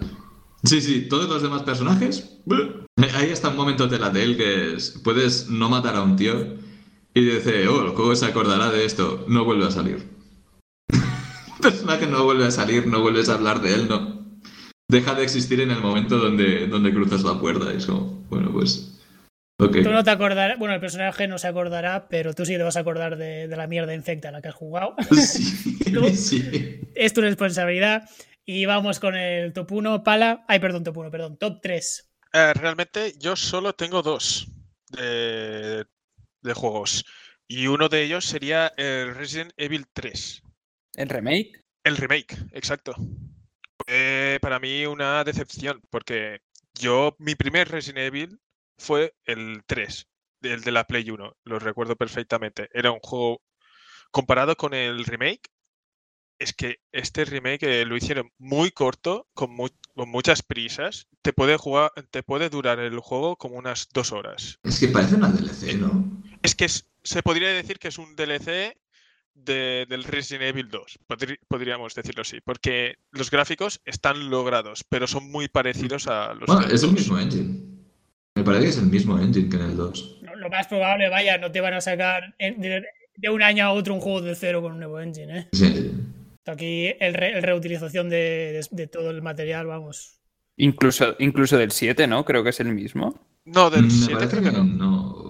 Como mucho habrán utilizado partes del mismo engine, Mm. pero el 7 me parece que era diferente. A mí no me parece mal que reutilicen engines. Si funciona, aprovechalo. Si no, si no saca bugs. O si no da el canteo, porque por ejemplo Ubisoft reutiliza assets en todas partes. Y, Ya, pero es eso, util- utilizan uno que no funciona y lo siguen utilizando. Eh. No, pero por ejemplo, eh, este- nosotros que hemos jugado al Division, pues ves, yo qué sé, las estaciones eléctricas pues son de una manera, después juegas al Assassin's Creed y en los momentos que se ambienta en, en el, tiempo presente, ves las mismas estaciones eléctricas. y de una paradoja temporal. Tampoco te importa mucho, ¿no? Porque no, los, los dos juegos tienen temáticas diferentes, ¿no? Y la ambientación también. Pero bueno, sí que está esa cosilla de, bueno, la reutilización. Es que muchas veces veo que hay estudios que gastan muchísimos recursos en reinventar la rueda. Y eh, por algo lo harán, al fin y al cabo, pero. eh, hay, hay engines que los ves ahora de hace cuatro años y lo ves bien, los gráficos están bien, el engine funciona bien. Y dices, utilízalo. Que no sea algo como el, como el Skyrim y el Fallout, que utilizan el mismo desde hace una década o algo así. Ese es un caso extremo, ¿eh? No, sí. no es comparable. Eh, para, acaba con el, con el remake, que te hemos Ah, interrumpido. sí, sin problema. Eh, simplemente es eso, que el juego es muy corto y comparado con el 3 es muy con el 3 el viejo es muy lineal, pero muy lineal. El 3, el primero, podías moverte por casi todo Raccoon City y en este es que es no no te puedes mover casi nada por toda la ciudad. Tienes cuatro sitios contados y, y, ya, y la mayoría aparecerá Nemesis persiguiéndote y no podrás hacer gran cosa. No sé, fue, Fue, sí, fue para mí una gran decepción. Y lo esperaba con muchas ansias este juego, ¿eh? Con muchas ansias. Sí, es verdad. Ni, ni los asociaba, tío. O sea, sabía que era el Resident Evil 3, pero ni me acordaba que era ese juego. Ya ves, es súper diferente. Qué deprimente. Pues me sorprende que lo hayas puesto como decepción, ¿eh? tú que eres bastante de Residence. Ya te digo, es que mm, no, no, no. Yo esperaba, te lo juro, un juegazo. Un juegazo. Pero es que, ya te digo, lo hicieron con muchas prisas, sabiendo que el 2 fue para mucha gente una obra maestra como remake, pero sacaron el 3 y la mayoría es que lo dijeron. Esto parece un DLC. Y además que lo sacaron a 60 euros cuando salió. Y yo más o menos lo he comprado hace poco cuando lo rebajaron a 20 euros. Pues muy bien, pues voy yo con mi top 3 de decepciones. Y bueno, es una decepción a medias porque tampoco es que le tuviera muchísimas ganas. Pero yo esperaba que sí que me gustara como un poco, ¿no? Y es el Hellblade Senua Sacrifice. eh, un juego narrativo también, en el que llevas a una vikinga que tiene que encontrar a su, a su amada y se interna en el, en el Valhalla para encontrarlo. Y es una chica que tiene problemas mentales, ¿no? Que pues, sufre esquizofrenia. Y el juego representa todo, todo este rollo de las, de las voces internas que, que ella tiene en la cabeza muy bien. Por esa parte no tengo ningún problema. El problema es que el juego, por lo que sea, en lugar de contarme una historia y ya está, se mete en fases de lucha porque sí y, funcionan terribles. Se meten en puzzles súper super sosos y a pesar que es un juego que, que toda la recreación de la, de la chica es, es increíble para ser un juego de bajo presupuesto, es increíble lo bien que está hecho, de hecho fue multipremiado por eso. Lo cierto es que el resto del juego me parece feísimo. Ahora comentábamos el tema de los assets, tío. Es que me parece el juego más anticarismático que me he echado a la cara en mucho tiempo. Si parece estar hecho por assets de la, de la Unreal Engine, tío, de verdad. Es que me, me parece feísimo. Como un juego de este tipo que tenía que ser full carisma es tan genérico en, en todo menos en, en la chica. No sé, aquí, había, aquí ha pasado algo en el tema del presupuesto que yo creo que no lo, han, no lo han sabido destinar bien. No sé, no me gustó el enfoque del juego, no conecté nada. Olvidable para mí 100%. tío. Me pasó exactamente lo mismo, que tenía mucho hype y tal, me puse a jugar y a la que llegué a las dos primeras batallas dije, "Buah, me estoy aburriendo y no estoy haciendo nada. Que no sepa que meten peleas, que no es un juego de peleas. Sí. No he venido aquí a pelear, he cuento una buena historia, ya está, pues no, pues toma la pelea, pues ¿para qué? Porque Sí, sí, vikingos, no 100% digo que de acuerdo. peleen. La, la pared de los puzzles también, es puzzle, camina hasta tomar por culo y ves dónde está el puzzle y ves un montón de mierda en el camino y dices, madre mía. Que por son favor". puzzles, que, que- que no sé, es que no sé. Está todo Eh. mal, está todo mal. Sí, sí. También hay que decir, el estudio eran 15 personas, me parece, o algo así, era un estudio muy pequeño. Sí, sí, sí, pero, pero eso no Pero quita sí. que el enfoque, no, y para mí, no fuera el correcto, ya está. Es de- a veces más es menos. Si, si tu objetivo es hacer una historia narrativa, haz la historia narrativa. No hace falta poner mierda de por medio del plano, puzzles o de esto. Si no es tu objetivo, Menos es más, era, ¿no? eh, sí. Bueno, lo mismo. Tenía que ser como el Edith Finch, que Sí. te cuento una historia y aquí ya está, has venido a eso, fin de la historia, no, no hay nada más. Eh, Yo, yo tengo que decir que coincido totalmente y, o sea, igual que vosotros, ¿eh? porque había escuchado que a, a un montón de gente le había gustado a saco el juego y tal, y que tenía muy buenas críticas y lo jugué y es que tal cual lo que habéis dicho, ¿eh? o sea, las mismas sensaciones tuve. Pues sí. Eh, Mayor, top 2, mierdas del año. A ver, eh, este es- ya le hemos hablado mucho en este programa y en otros, el Cyberpunk, pero es básicamente por el movidote que ha tenido en consolas y, por el lanzamiento, después de la burbuja que se había creado. Simplemente por eso, porque como os he dicho, yo lo he jugado por PC, no he tenido muchos bugs lo poco que lo he jugado, pero joder, la gente que soy consciente que la gente que lo ha jugado para, para consolas, pues menuda estafa nos han llevado. Y, y, y por ahí el tema de decepción fracaso, porque tenía muy buena pinta el juego y podía haber sido o podía haber marcado un poco de, de antes y después el juego este o, o así nos lo habían pintado creo yo Ese es el, ese es el problema, ese es el problema. Ah, es el hype, es la máquina de hype de toda la vida, que nunca, nunca va bien. Pues Alex, tu top 2, Vale. No es un mal juego, ¿vale? pero tampoco es bueno. Pero está ahí por una razón. Spelunky 2. ¡Oh! Sorpresa. Mira que te gustó, ¿eh? Fuera de Sí. Es, es que es un buen juego. Es un mierda. Pero es que es, es igual que el 1, por favor. es que es lo mismo. es lo mismo, hay cuatro cosas nuevas. Hay enemigos nuevos. Bueno, de hecho, los tres primeros mapas son iguales. Y el, y el primer boss es que es el mismo del 1. Es el mismo boss, literalmente. Hace lo mismo. Es, es, lo que, es lo que no me ha gustado. Está bien el juego, pero cero innovación, ¿sabes? O sea, no puedes poner enemigos nuevos y decir que es innovación, ¿sabes? Hay como dos o tres mecánicas nuevas que, que no cambian en absoluto cómo, cómo juegas el juego, ¿sabes? Es que al final es lo mismo. Te vas al, te vas al, a la jungla, te pillas un boomerang y el boomerang está roto, ya está. En el 1 hacía lo mismo, en el 2 pues hacía lo mismo. Llegas al boss con el boomerang y ya, está. Puedes pasar, en vez de pasar por la jungla, puedes pasar por la nuevo, el nuevo mapa, que hay lava y cosas, pero... Ok. ¿Podría haber sido un DLC o una expansión? Sí, o sea, sí, han mejorado los gráficos, si sirve para algo. Y que ya era muy bonito el 1, la verdad. Es que ya está bien el 1. No sé, yo creo, que, yo creo que es un juego que se tendría que haber quedado Spelunky ahí y ya está, no se tendría que haber hecho. No es un mal juego, ¿eh? O sea, el 1 es, un- es un buen juego y el 2 también está bien. Si no has jugado al 1, juega directamente al 2, porque es lo mismo. Eh, y te lo pasarás bien. Y es un juego difícil, un juego interesante, pero es que lo guapo del 1, que a mí me encantó del 1, es que entras siendo malo y acabas siendo bueno en el juego, porque si no eres bueno, te mueres un montón de veces. Que es la gracia del juego, ¿no? Que empiezas, mueres, empiezas, mueres por una- porque un mono te ha saltado la cabeza o algo así, ¿sabes? Y el 2 es que toda la habilidad que tenía el 1 la tengo en el 2. Entonces eh, entro al 2 y parezco aquí Dios matando monos, matando, matando todo. Entonces, pues no sé, no. Me perdió la gracia el 2. ¿Sabes? Un buen juego. Pues vaya, sorpresa tú. Miki, top 2. Pues. Battlefield Gothic. El 1. Había De la mucho- Armada. Sí, el Battlefield, el de Warhammer 40.000. Correcto, sí, sí. Había oído muy buenas cosas del juego y hay, hay que decir, gráficamente, modelos y tal, está muy bien, pero a mi gusto le pasa lo mismo que con todos los puñeteros juegos de, de 40.000, que te pones a jugar y... eh, Empieza a hacer la campaña, te, te empiezan a soltar un montón de chorros, ah, puedes hacer esto con no sé qué, hacer esto con no sé cuántos... Llegas a la primera batalla, bueno, una chorradita matas una nave, segunda batalla, vienen un montón de orcos, te matan, nada de diversión, no sé. Pensaba que sería... No tiene, no tiene tanta estrategia como dicen, porque tienes un montón de armas y un montón de, de versiones, pero al fin y al cabo las estrategias son las mismas, por lo que vi. Y no sé, me quedé con un mal sabor en la boca que... ¿Has dicho el 1, el 1 o el 2? Que no me quedó claro. El 1. El 1, el 1, el 1. El 2, por lo que he oído, tiene más contenido, tiene más razas, la campaña es un poco mejor. Tampoco me. No sé. Tampoco me parece muy diferente, pero pues a saber. Lo mejor es que no lo he cogido bien o.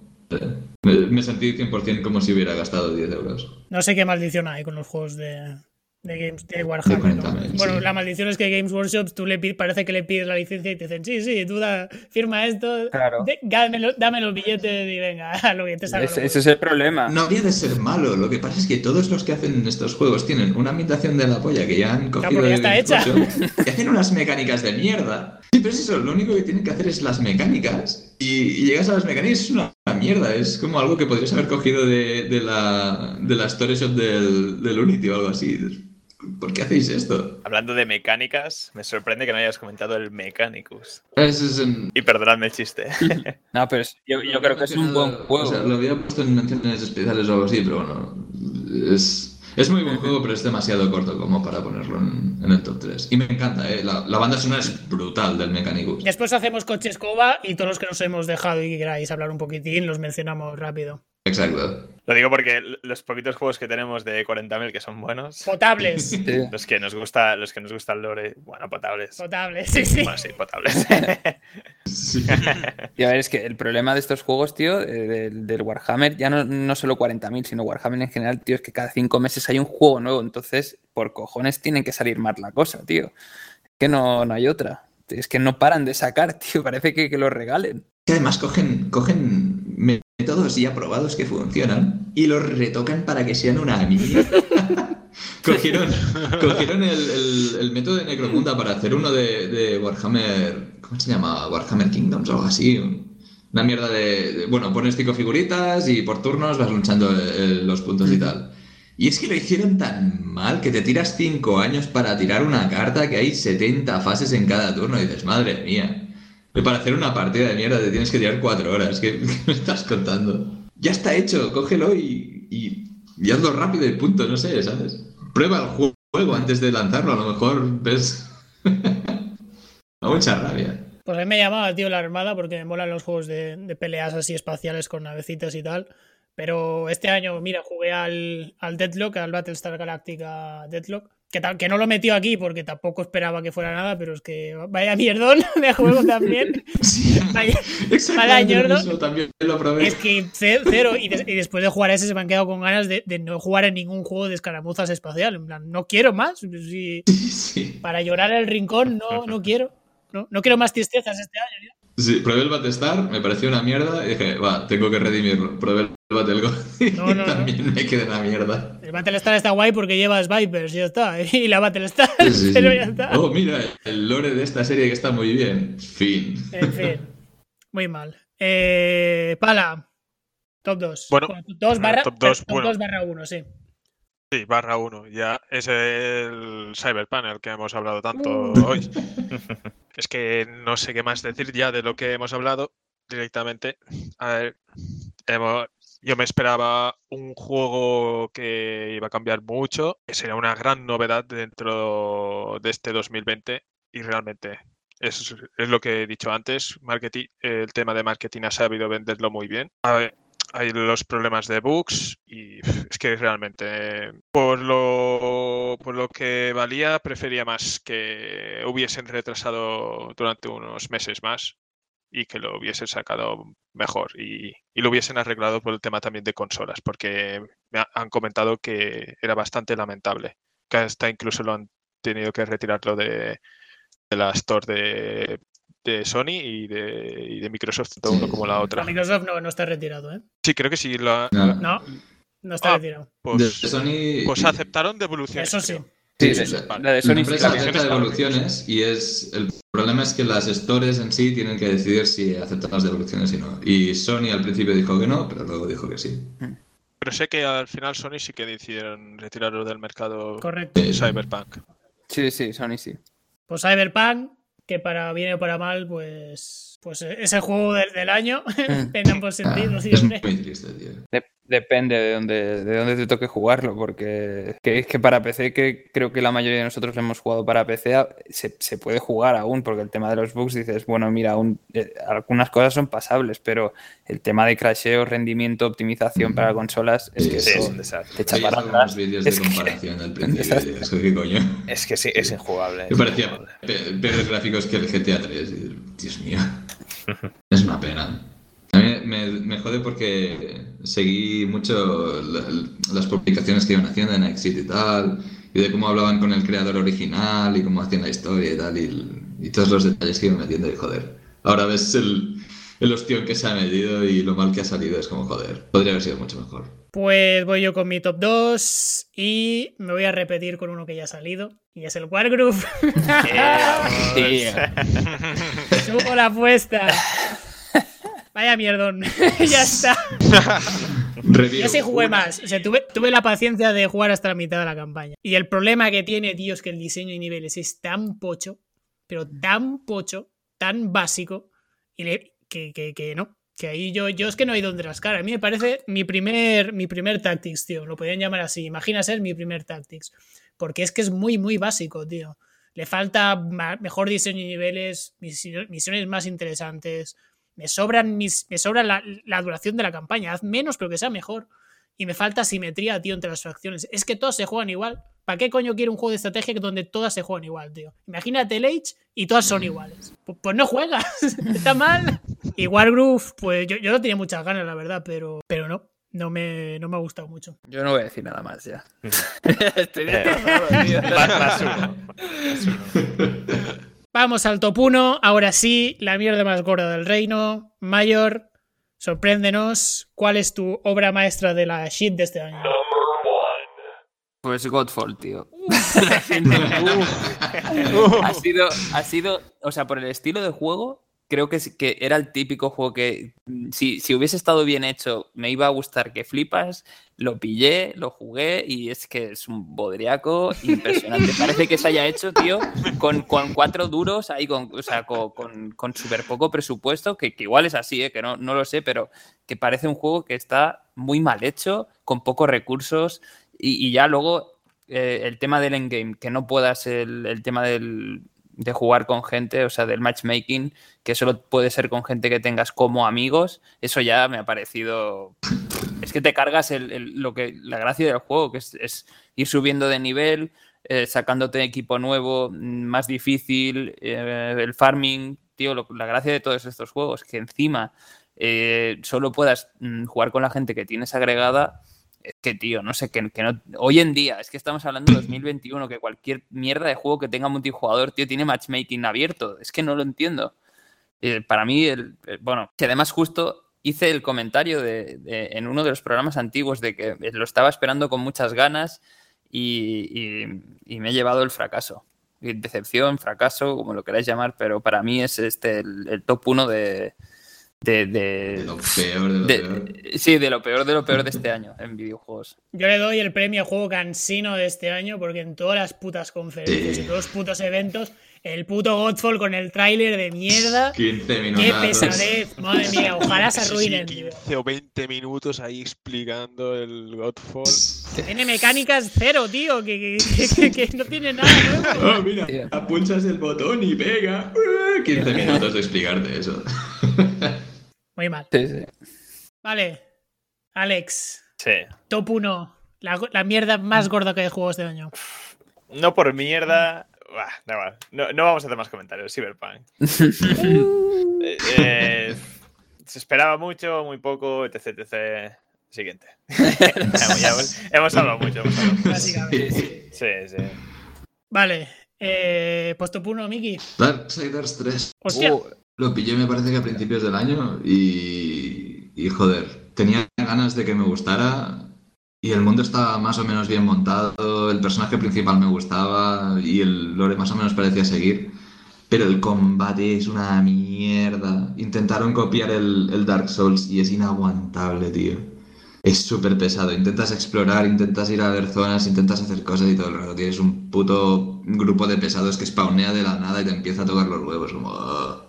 Utilizan mucho el método de te mueres y tienes que volver a recuperar las almas. Este tipo de mecánicas es 100% imposible de jugar. Pero, digo? El lore parece interesante, todo lo demás parece interesante, pero el, juego está todo el rato metiéndote una mierda en la cara cuando estás intentando ver la historia, intentando avanzar y eso, joder, es muy pesado. Es mi mayor decepción del año. Opiniones, Saga Darksiders. Mm, para mí sorpresa, pero, o sea, sorpresa que hayas escogido el 3. Es verdad que ha pegado un bajón muy bestia en comparación con los anteriores, el 2, por ejemplo, o el 1, que estaban muy bien, pero, pero a ver, es que es lo de, lo de siempre, que al final cada uno ¿no? pues tiene unas sensaciones o le transmite unas cosas cada juego. Pero el, el, juego no es que sea no esté a la altura de los demás, pero a mí no me ha parecido un mal juego, ¿eh? Es eso, no es un, no es un mal juego. Y lo mismo que, los, que las demás decepciones, tiene potencial, pero es que se hace tan pesado, pero tan puto pesado, intentar hacer una misión y que te salga un boss de repente que está rollo 20 niveles más alto que tú y te revienta y punto. Es como, joder, tío. Tengo que tragarme estas mierdas todo el rato, todo el gameplay. Tampoco soy muy fan de la de, estilo Dark Souls, eh, también es decir. para gustos colores. Mm. A lo mejor es eso. Yo de lo que no soy muy fan es de los Darksiders, la verdad. yo tampoco, yo tampoco. El 1, o sea, yo lo jugué hasta llegar y me estaba, pues estaba ok, hasta que llegó un momento que encontré un puzzle que era calcadísimo al, al del Zelda Twilight Princess y me paré y dije, ¿por qué estoy jugando a esto y no estoy jugando al Twilight eh, Princess? me pasó exactamente lo mismo, tío, y pensé lo mismo. O sea, había un, un, puzzle que seguro que era mismo el de tirar el boomerang. Sí. Sí. Que sí, sí, me pasó lo mismo. Dije, coño, pero esto es lo mismo del Zelda, tío. Y dije, fuera. Es que no, y, lo mismo con el pelear. O sea, ¿para qué quiero jugar este juego de, peleas que se inspira tanto en God of War 2? Cuando God of War 2 está excelente, ¿no? no o sea, no. No sé, no. Sí, sí, sí. Me parece una saga muy bestia, pero me gustaba el lore más o menos y jugué al 2 Empecé con lo mismo, es, ah, bueno, es un juego bastante de esto, pero lo empecé a coger el cariño y al final se me quedó. Ya, no, no sé por qué, tiene bastante cariño. Ah, la, acabas cogiendo el gustillo. Es una de estas sagas secundarias, no es un Death Space, desde luego. No, hombre, nada, nada es comparable a un Death Space, ya te lo digo yo. Mi top 1. Bioshock Infinite. Yo tan contento me jugué al Bioshock Remaster y dije, joder, esto está, esto está pepino y tenía el Infinite pendiente por jugar, pero vamos, años y años. Y dije, ahora es el momento, ahora sí. Vaya puta mierda de juego me tira a la cara. Vaya horror, tío. Que, todo mal. Todo mal. Mal la historia, mal diseño de niveles, mal las mecánicas, lo convierten en un jalo de mierda. todo mal, tío, de verdad. No- yo no sé qué pasó con este juego, de verdad, para... Y además es que el contraste de jugar el 1, acabar y ponerte con el, con el Infinite, tío, es que parecen juegos diferentes. No, no lo entiendo. Parece que lo hiciera el equipo B cuando el equipo B hizo el Bioshock 2, que no era mal juego en absoluto, pero no era un buen Bioshock. No, no tenía ese carisma y ese, ese saber hacer que sí tenía el Bioshock 1. No me gustó nada, tío, del Infinite. El DLC aún, pero porque es puro fanservice. Pero vaya, el fanservice ya, ya está mal de por sí en, el mundo. Pero muy mal, Infinite. No, a mí me gustó. Sí. No, no es por de esto, pero a mí generalmente me gustó. O sea. No tenéis, no tenéis gusto, tío.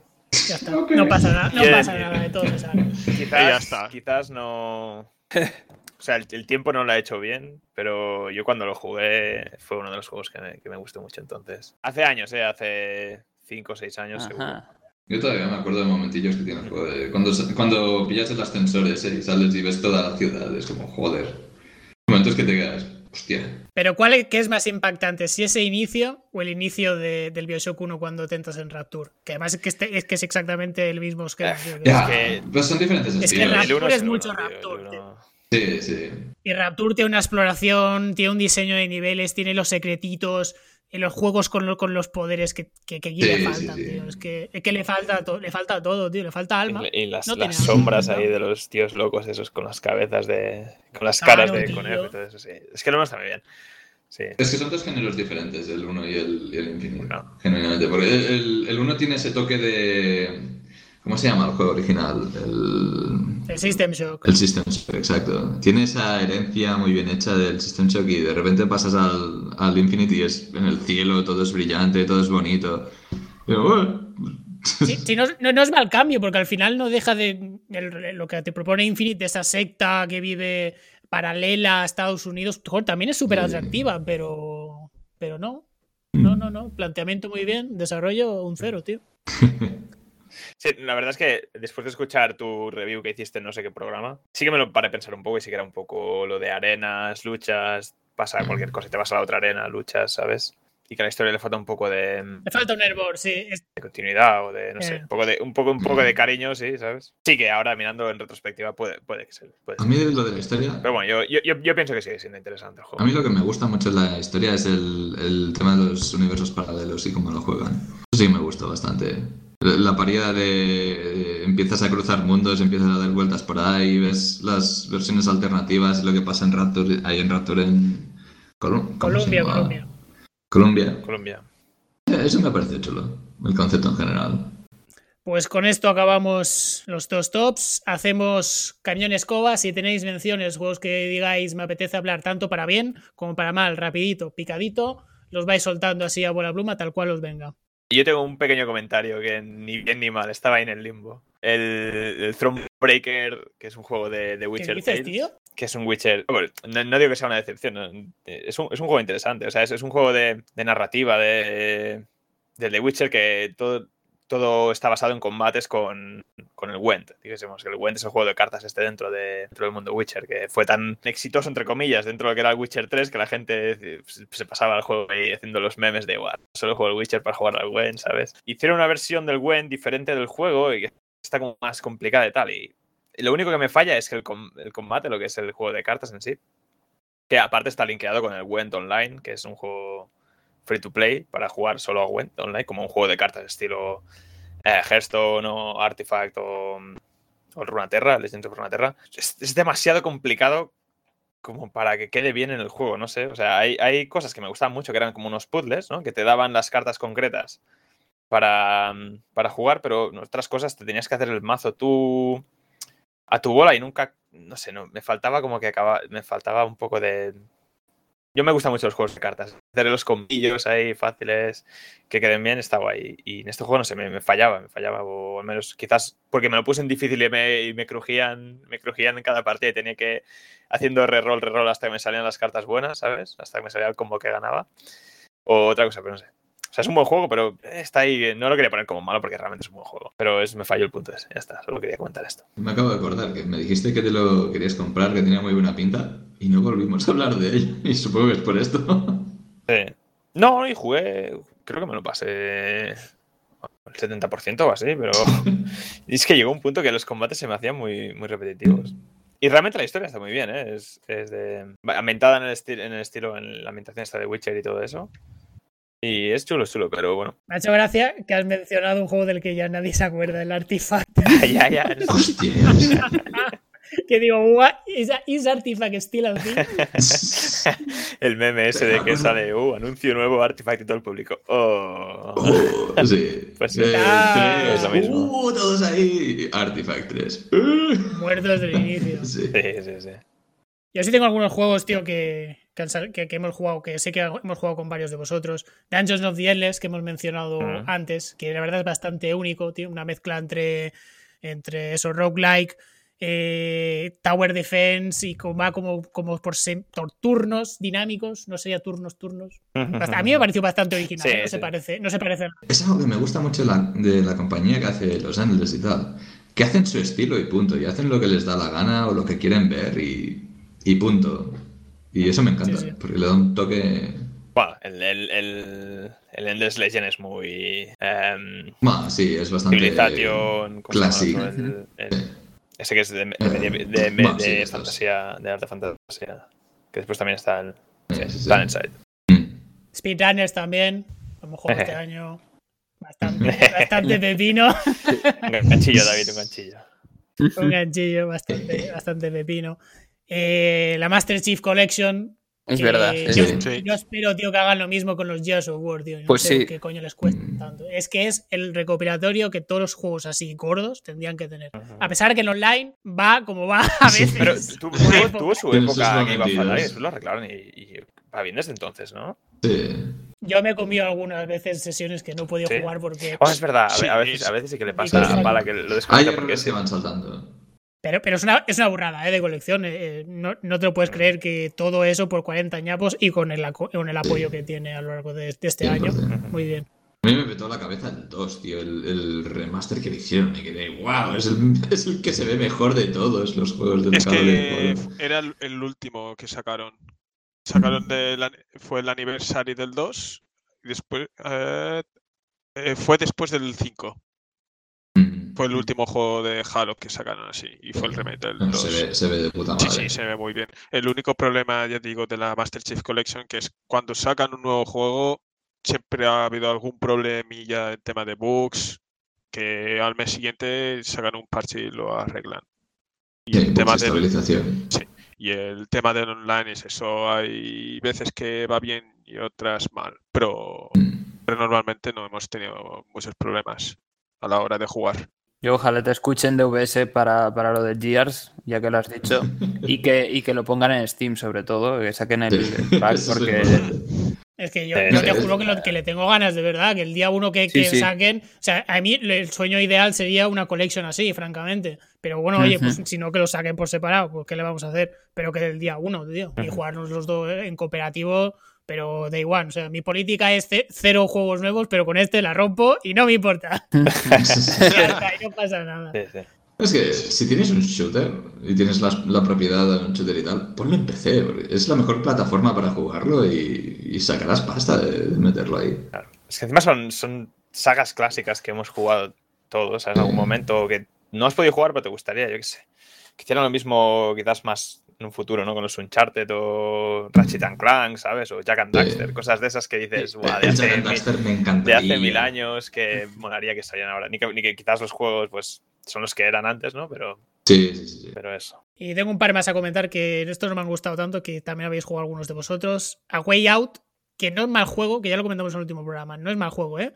Y yo sí lo recomendaría, pero bueno, se me quedó un poco... Esperaba que me gustara mucho más, ¿no, Mayor? Sí, sí, sobre todo la, parte en que cambia a, shooter es, ahí donde se rompe el juego, creo yo. Porque lo demás, el tema de pantalla partida, ya lo dijimos que, era raro de encontrar hoy en día, pero que está muy bien adaptado. Y, que realmente es un, juego, es un juego que es muy diferente a lo que estamos acostumbrados eh, hoy en día. pero es, la pena es esa, que la parte de shooter, o sea, el juego se podría quedar dentro de la cárcel, sinceramente. Pues sí. Y Void Bastards, también un Oh. roguelike que también mejor le tenía muchas bastantes ganas por la estética y por también ser un shooter en primera persona. Era un poco Doom también, muy Doom clásico, pero, Sí. con, pero con roguelike, ¿no? Con metido este rollo de las runs y tal. Que al final, eh, pues bueno, ¿no? Se ha quedado un poco... Sí, sí, yo la misma reacción, ¿eh? Os lo jugué y conseguí todas las mejoras y conseguí prácticamente todo, pero es como un... Vas a una nave, te pegas unos tiros y vas a la otra y pegas otros tiros. Ya está. No, no le encaja mucho el ser roguelike, la verdad. Yo creo que podía- hubiera Exacto, sido exacto, mejor sí. ser un juego lineal y ya está. No- Exacto, no no, sé. nunca, nunca, encaja- no encaja demasiado el roguelike. No, no, no, es un poco mix. Es verdad. ¿Tenéis alguna mención así rapidita vosotros? Sí, yo tengo otra. Venga. Sería el Mafia. ¿Mm? En la edición definitiva que sacaron este- justo este año. Que se- mira, se me olvidó completamente, pero simplemente un juego muy bueno. Y. Pero por mi parte sería una decepción por una cosa. Simplemente por tema de bugs también. Era, era, era remaster del, del 1, si no me No, equivoco. no, es un, no, no, no, eh, es un remake. Es un remake, eh, Ah, es un un remake entero vale, del, remake del entero. primero. Pero lo, lo que lo sacaron en octubre y directamente llega el noviembre. Ostras, voy a comprar el Mafia, que me es que me apetece, porque la historia, ya me comentaron, es muy, pero que muy buena. Y, y lo puedo confirmar, la historia y la banda sonora encaja perfectamente. Y yo creo que a ti, eh, Alex, te encantará. Que a ti te gusta mucho el tema así de mafia de la, de la época esta. Pero, te digo, el- hubo en su, en su momento problemas de, de bugs en la que, por ejemplo, después de una misión que te podía llegar a durar 45 minutos hasta una hora, eh, te llega la animación y se te congela, por ejemplo, a la escena final y que lo tengas que mirar por internet. Eso, Qué triste. eso me dolió bastante. Sí, me dolió bastante. Yes. Hasta que decidí dejar de jugarlo hasta que sacasen un parche. Y efectivamente en diciembre sacaron un parche del juego y pude terminarlo como Dios manda. Pero en su momento ya dije que estaba muy asqueado con el juego. Pero muy asqueado. Pero ahora, ahora que sacaron el parche este, lo recomiendo mucho. Pues más jueguecitos, va. Yo, yo el Mechanicus, voy a recomendar. Si te gusta 40.000, si te gusta el lore y tal, es un juego cojonudo. La banda sonora, solo la banda sonora ya vale la pena. Pues la mejor banda sonora de 40.000 ahora mismo, diría yo. Y el juego en sí está muy bien estructurado. Es muy sencillito, no tiene. No es un triple A. Pero no sé, está bien estructurado, vas haciendo la campaña, vas haciendo tus cosas, tus acciones tienen cierta relevancia o cómo, cómo encaras las batallas es importante. Tiene mucho juego y puedes hacer muchas paridas, está muy bien. Además la caracterización está muy, es muy divertida. Te coges un, una de tus mecánicos, le empiezas a meter las cosas, los tendrils, todo lo que tiene, ves que el modelo va cambiando, te haces tu bicho ahí. Eh, para los que les gusta el lore de 40.000 y tal, es un buen juego. Es que me sorprendía que no lo hubieras dicho antes porque recuerdo haberte escuchado hablando que te había gustado mucho. Y ya que, y ya que de vez en cuando sale algún juego que está bien de 40.000, pues... Es que estaba entre recomendar este y el Darkwood, pero es que el Darkwood es tan bueno que Sí. no podía. Dark tiene buena Es muy pepino, Es ¿eh? decir, que, que lo jugué yo un par de horas, pero no me acabo de enganchar. Quizás si lo, lo vuelvo a coger con más ganas, me molaría. A ti los juegos de terror te gustan un poco.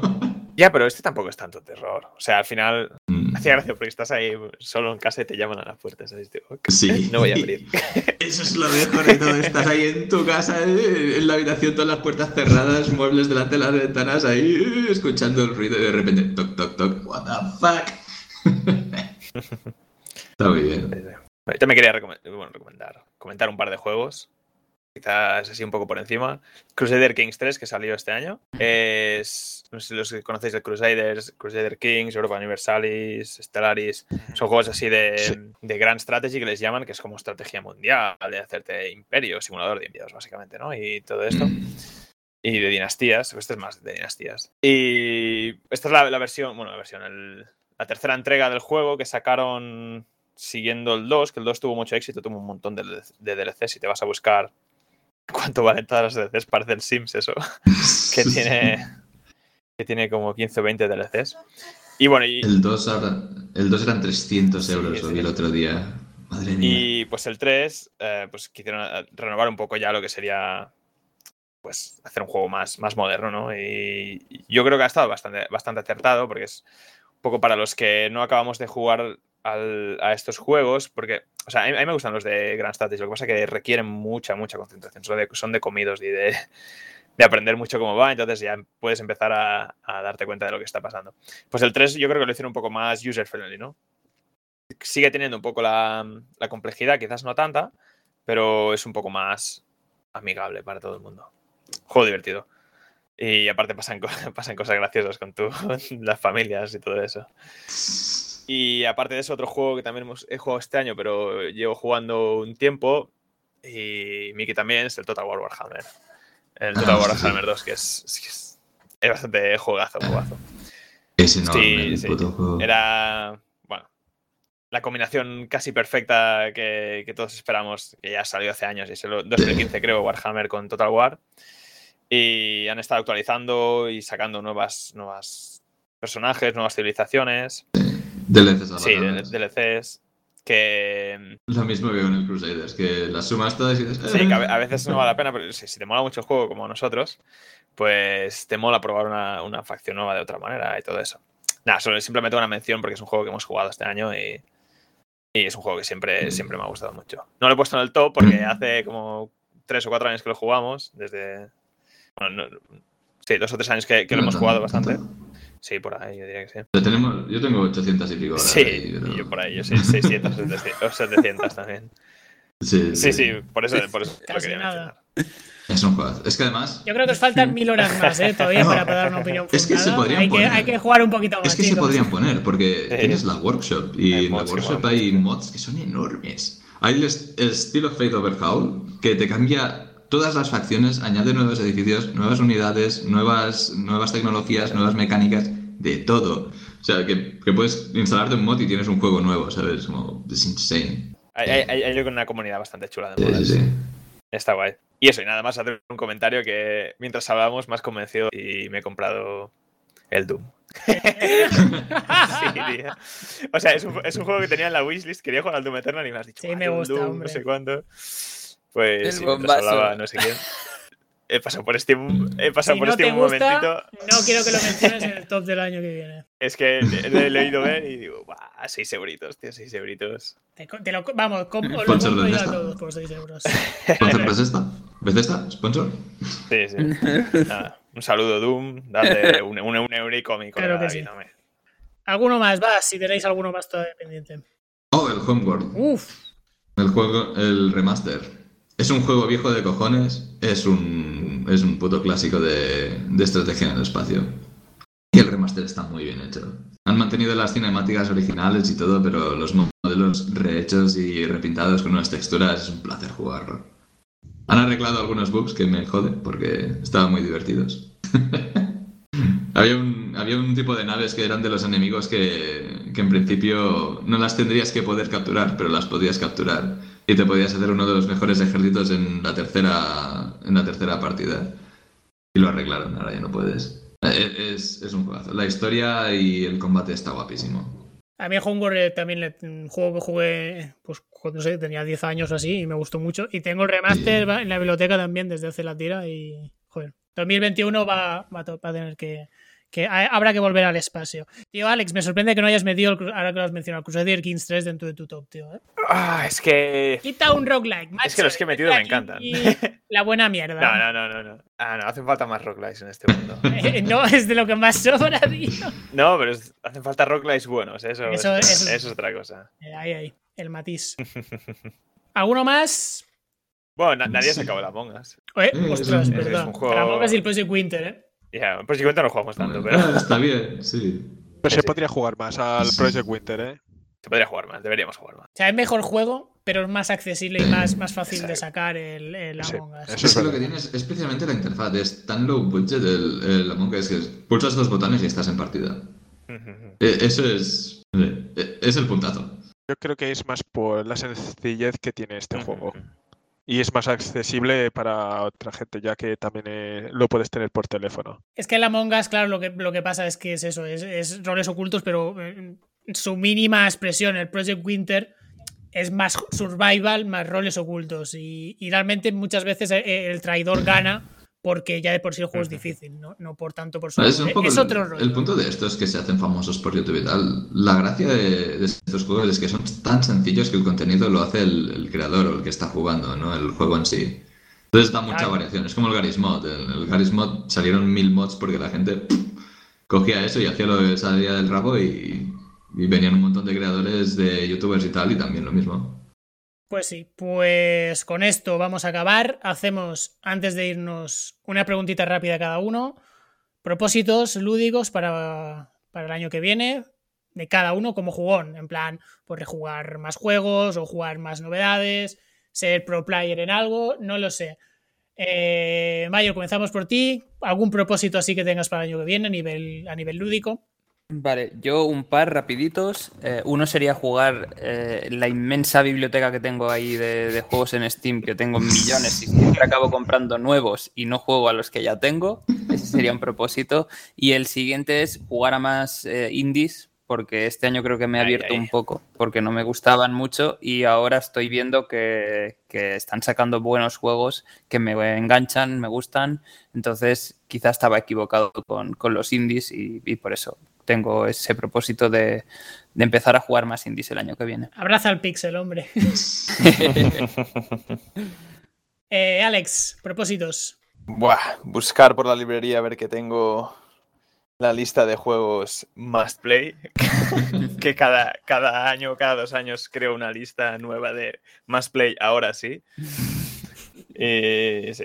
No, lo mismo que Mayor. Son los pobres juegos que sé que me gustarían, pero soy realista y sé que ahí se quedarán. y nada, seguir buscando indies. Yo, yo me encantan los indies, seguir buscando cositas divertidas, entretenidas, que, que den un, un aire fresco al gaming. Miki. Acabar mi puñetero juego y publicarlo y que salga el Bloodlines y esté bien. Eso estaría bien. Directa y al pie tú. Una, una de las dos cosas no pasará. Guess what. Seguramente las dos no pasan. Para, propósitos lúdicos 2021. Para 2021 por ahora no, no tengo nada en mente. Estoy esperando a ver si sacan algún juego, pero llevo ya bastantes años y aún no han dicho nada, que es, sería algún remake del Golden Sun. Dios mío. ha, se ha hablado bastante, pero aún no se sabe nada. Y tiene la pinta que han dicho que sacarán un, ma- un Mario Tennis, así que así que va a ser que no. Yo os, voy a decir algo. No queréis, de verdad, y yo también siento que Golden Sun uno de los RPGs de mi vida. Igual posiblemente el primero fuera de- después de Pokémon. Sí. No queréis en, en verdad un remake o lo que sea a continuación de Golden Sun en 2021 o en 2020 y lo que sea. No lo queréis, de verdad. No sé, la verdad es que los últimos, el, el de, el de DS ya, ya fue bastante malo, ¿eh? En Que se quede en la, para- en la exacto. nostalgia mix porque va a ser Mm. mejor. Eso pasa a veces. No sé, yo creo que un, re- un remake del 1 y el 2, Ujú. Yo creo que estaría Para muy Switch bien, sería, muy. Dios mío, Dios Exacto, mío. es que encajaría perfecto. Y es que además sería perfecto para el 2021, es que cumplirían 10 años del primer. Golden Sun. 20. 2020, sí. Bueno, es verdad, 20. 20, 20, es- perdón, 20. es verdad que sacaron el 2001, el primero. Para Advance. Ya ves. Como viejos. Pues propósitos para mí precisamente es intentar jugar más a consola. Que, que sé, sé que no, o sea, bueno, más no, mejor dicho, jugar a consola porque tengo ahí catálogos de, de hacer la mira, la tira, perdón, muertos de asco y la cosa es o, o lo juegas o te, o te lo vendes todo, o sea, no, aquí a- a- no puede, no puede haber todo. Y ese sería un poco mi propósito, porque sé que el que el propósito de ventilarme el backlog de, de PC e- es imposible, o sea, es como, como un agujero negro, no, no hay fondo. Yo creo, PC Master Race, hombre. Yo creo Tienes que- encender el- creo que eso le pasa a la mayoría de gente. ¿eh? Cuando empiezas a tener Steam y la colección de, de juegos, este lo pillo, este también, este también. Y, y al final juegas uno y los otros dos los dejas aparcados. Y, y nunca los acabas jugando. Y te pillas Sí. más y ahí se van quedando, ahí, ahí. Es que seguro que hay, seguro Y que hay cada mes crece. buenísimos que, que nos encantarían, ¿sabes? Eso es. que, es que no, dices, no, no entran cerrados. por los ojos, tío, no sé qué pasa. Yo he hecho un cambio bastante higiénico en esto que ahora hago las compras. Si sé que un juego me gustará, me lo compro y todo lo demás, cero. Y de momento está yendo bien. No tengo tanta basura por la biblioteca y tal. Pues ojalá todos seamos un poco como Mickey y, a- y cojamos este, este propósito y esta buena ética lúdica para este 2021. Y con esto damos por cerrado este especial Gotis, que ha salido muy buena, muy buena mandanga, y nos vamos al cierre.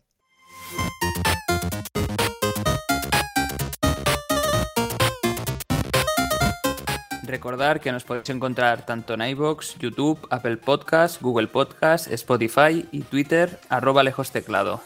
Antes de acabar, quiero hacer una mención especial a R7 Cisco, que quiero que se escuche este programa y que nos gusta mucho que interactúe con nosotros en, en Twitter, que deje su opinión y, y los comentarios que va haciendo normalmente de, de nuestros, de nuestros programas. Gracias amigos por haber venido a este especial Goti. Esperemos que os lo hayáis pasado muy bien. Eh, gracias por invitarnos. Muchas gracias por invitarnos. Y nos vemos en el siguiente programa. Adiós. Chao.